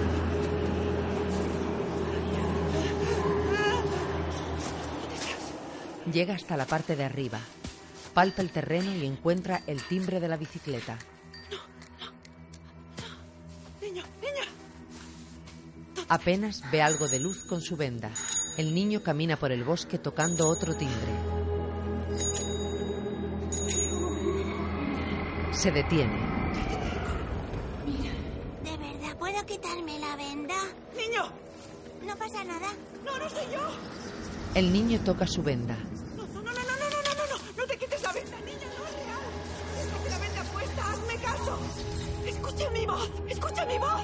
En otra parte del bosque, la niña llega a un claro. Lleva la caja de los pájaros.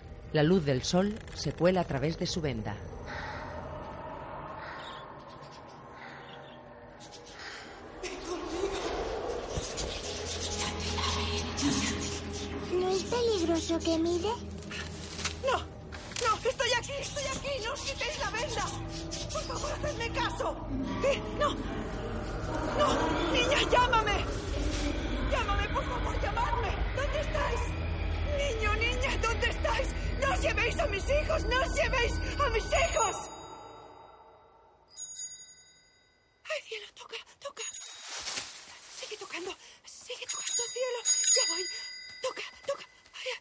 Encuentra al niño. ay, ya te tengo. Oh, ya estoy, estamos bien. ¿Dónde está niña? ¿Y niña? ¿Y niña? ¿Y niña? ¡Niña! ¡Niña! ¡Niña! ¿Dónde están? Se caen al suelo. Te tiene miedo. ¿Qué? Que te tiene miedo. Abraza al niño contra su pecho. La niña se levanta la venda, pero mantiene los ojos cerrados. Lo siento mucho. Lo siento mucho, cielo, lo siento. Lo he hecho mal. No tendría que haber sido tan cruel. Tendría que haberos dejado jugar. No tendría que haber cortado a Tom cuando contó lo del árbol, porque no había terminado. Cuando se subió a lo más alto de ese roble gigante, vio unas cosas preciosas. Vio cientos de niños jugando, cientos. Y vio pájaros, todos de colores distintos. Y, y nos vio a nosotros. Nos vio desde la copa del árbol. Nos vio juntos y tenemos que estar juntos. Y no es solo una historia. No lo es. Porque tengo muchas cosas que quiero enseñaros. Hay muchas cosas que quiero que veáis. ¿Vale? Pero tenemos que estar juntos, ¿vale? Así que tienes que venir conmigo, cielo, ahora mismo, por favor. Ven conmigo. Cielo, ven conmigo, ¿vale? La niña llega y la abraza. Mallory la aprieta con fuerza y le acaricia el cuello. Los abraza a los dos fuertemente. Gracias, muchas gracias, gracias. Os quiero mucho, lo siento. Os quiero muchísimo. Hay que encontrar a los pájaros, hay que encontrarlos. Quiero que escuchéis a los pájaros, ¿vale? Se ponen de pie. Ella los coge de la mano. Caminan adentrándose en el bosque. Mallory se detiene en seco y gira la cabeza. Comienza a caminar siguiendo el sonido. Escuchad a los pájaros. Escuchad a los pájaros. ¡Mallory! Se detiene y escucha. ¡Mallory!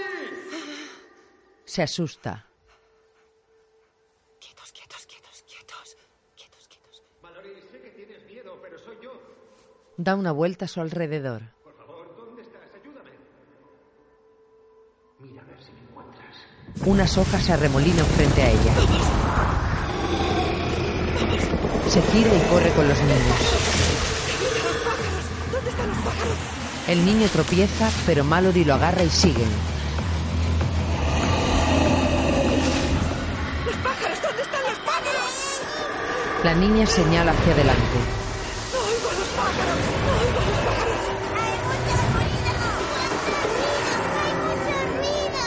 Mallory agarra a los niños protegiéndolos. Se pone la mano delante de la venda desesperada. Mira a su alrededor muy asustada. ¡Por aquí! Coge a los niños en brazos y corre rauda. Choca con un arbusto, pero se levanta y continúa avanzando por un sendero.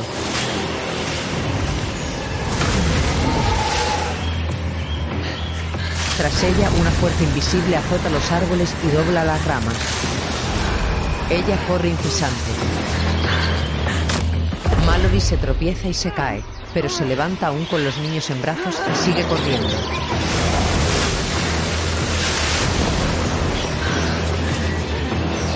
A través de la venda ve la silueta de un edificio y va hasta la puerta.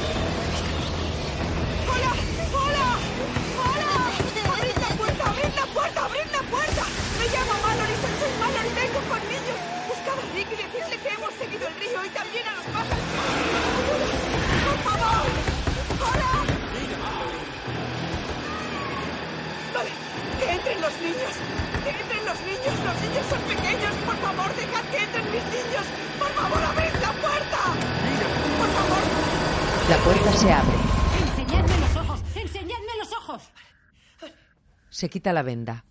Una mujer apunta con una linterna a sus ojos y quita la venda de los niños. Ella está bien. Está bien. Están todos bien. Llamad a Rick. Se colocan las vendas y un hombre llega. ¿Tú eres Mallory? Sí. Yo soy Rick. Acompañadme. Es por aquí. Rick los guía a una habitación. Mallory protege a los niños insegura. Estáis dentro y a salvo.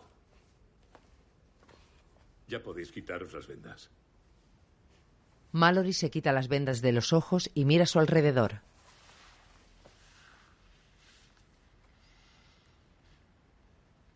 En una placa en la pared se lee Escuela Janet Tucker para ciegos.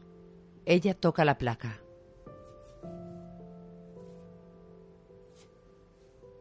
Mira a Rick, que es invidente y está dispuesto mirando hacia el frente. Acompañadme. Rick abre una puerta que conduce al exterior. Mallory y los niños lo siguen a un hermoso patio cubierto de plantas trepadoras y árboles. En él hay personas ciegas y videntes que pasean o conversan relajados y tranquilos. Los pájaros vuelan entre las ramas.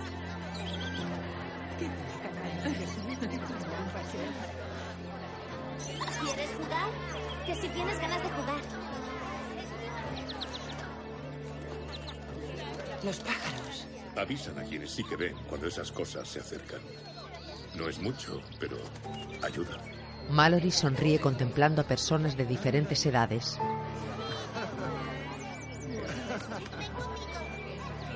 Caminan cuando Rick se vuelve hacia ellos. Voy a buscaros ropa seca. Mallory mira hacia arriba y ve una pérgola de plantas que deja pasar algunos rayos de sol se agacha junto a los niños. ¿Qué os parece si soltamos a los pájaros para que estén con sus amiguitos? ¿Los soltamos? Los niños asienten. Mallory quita la tapa de la caja y empuja a los pájaros que alzan el vuelo hacia la pérgola de plantas.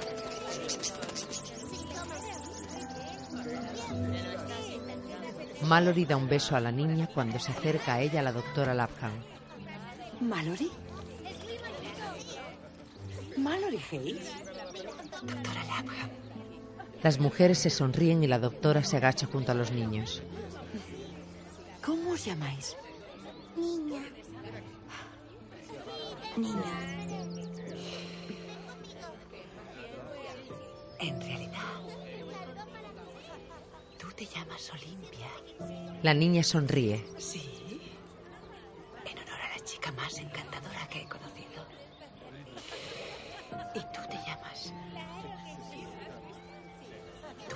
Tom. Tom. Abraza al pequeño Tom emocionada. Y yo soy su madre. Los niños miran a la doctora que les dedica una sonrisa. ¿Queréis ir a jugar con nosotros, niños? ¿Quieres ir? Olimpia siente. ¿Y tú también? Tom asiente. La doctora Lapham abraza a Mallory y ésta sonríe. Después, la doctora se lleva a los niños de la mano y una mujer se acerca a Mallory con ropa limpia y doblada.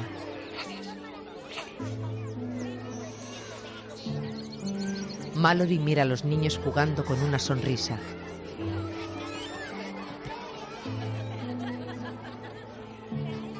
Eleva la vista hacia los pájaros y sonríe aliviada.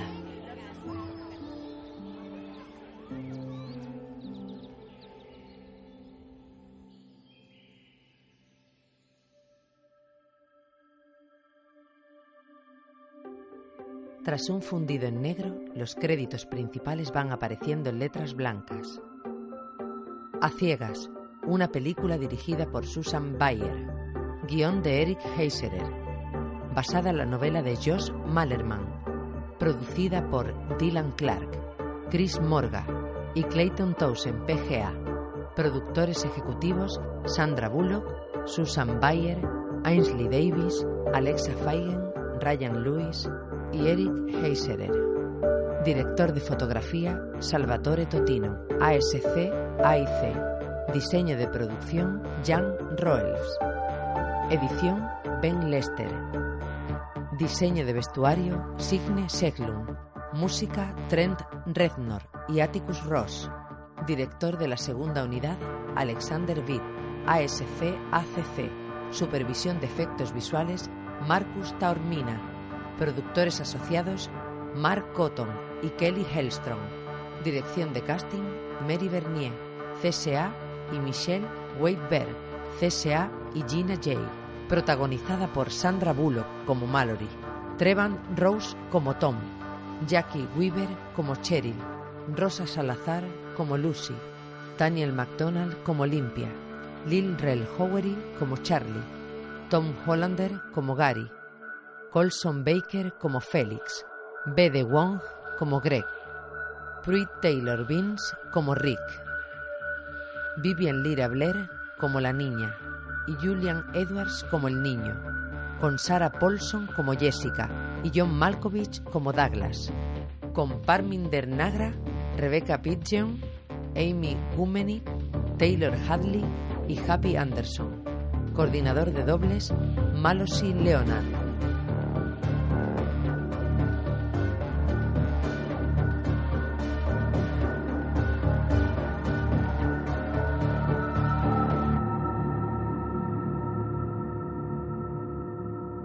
Una producción de Chris Morgan.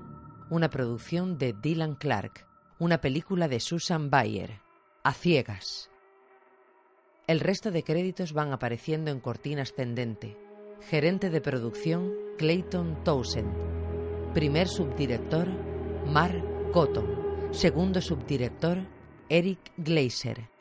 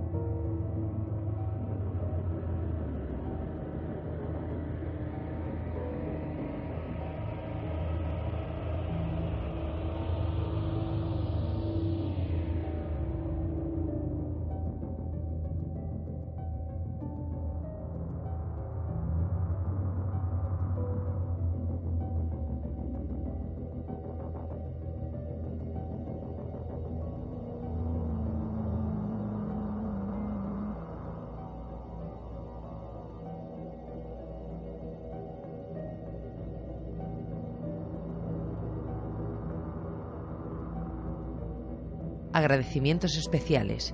Christopher Rose, California Field Commission, Ciudad de Crescent City, Cassandra Hazeltine. Del Norte County, Oficina del Sheriff de Del Norte County, Parques Nacionales y Estatales de Redwood, Bosque Nacional Six Rivers, Humboldt del Norte Film Commission. Aparece el logotipo de la California Film Commission y el de American Humane. Bajo este se lee, ningún animal fue dañado.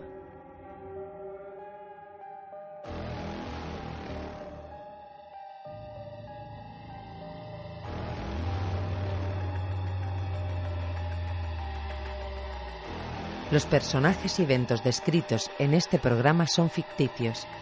No se pretende representar personas o eventos reales. Marcas registradas y derechos de autor de 2018. Netflix US LLC y Netflix International LLC. Todos los derechos reservados.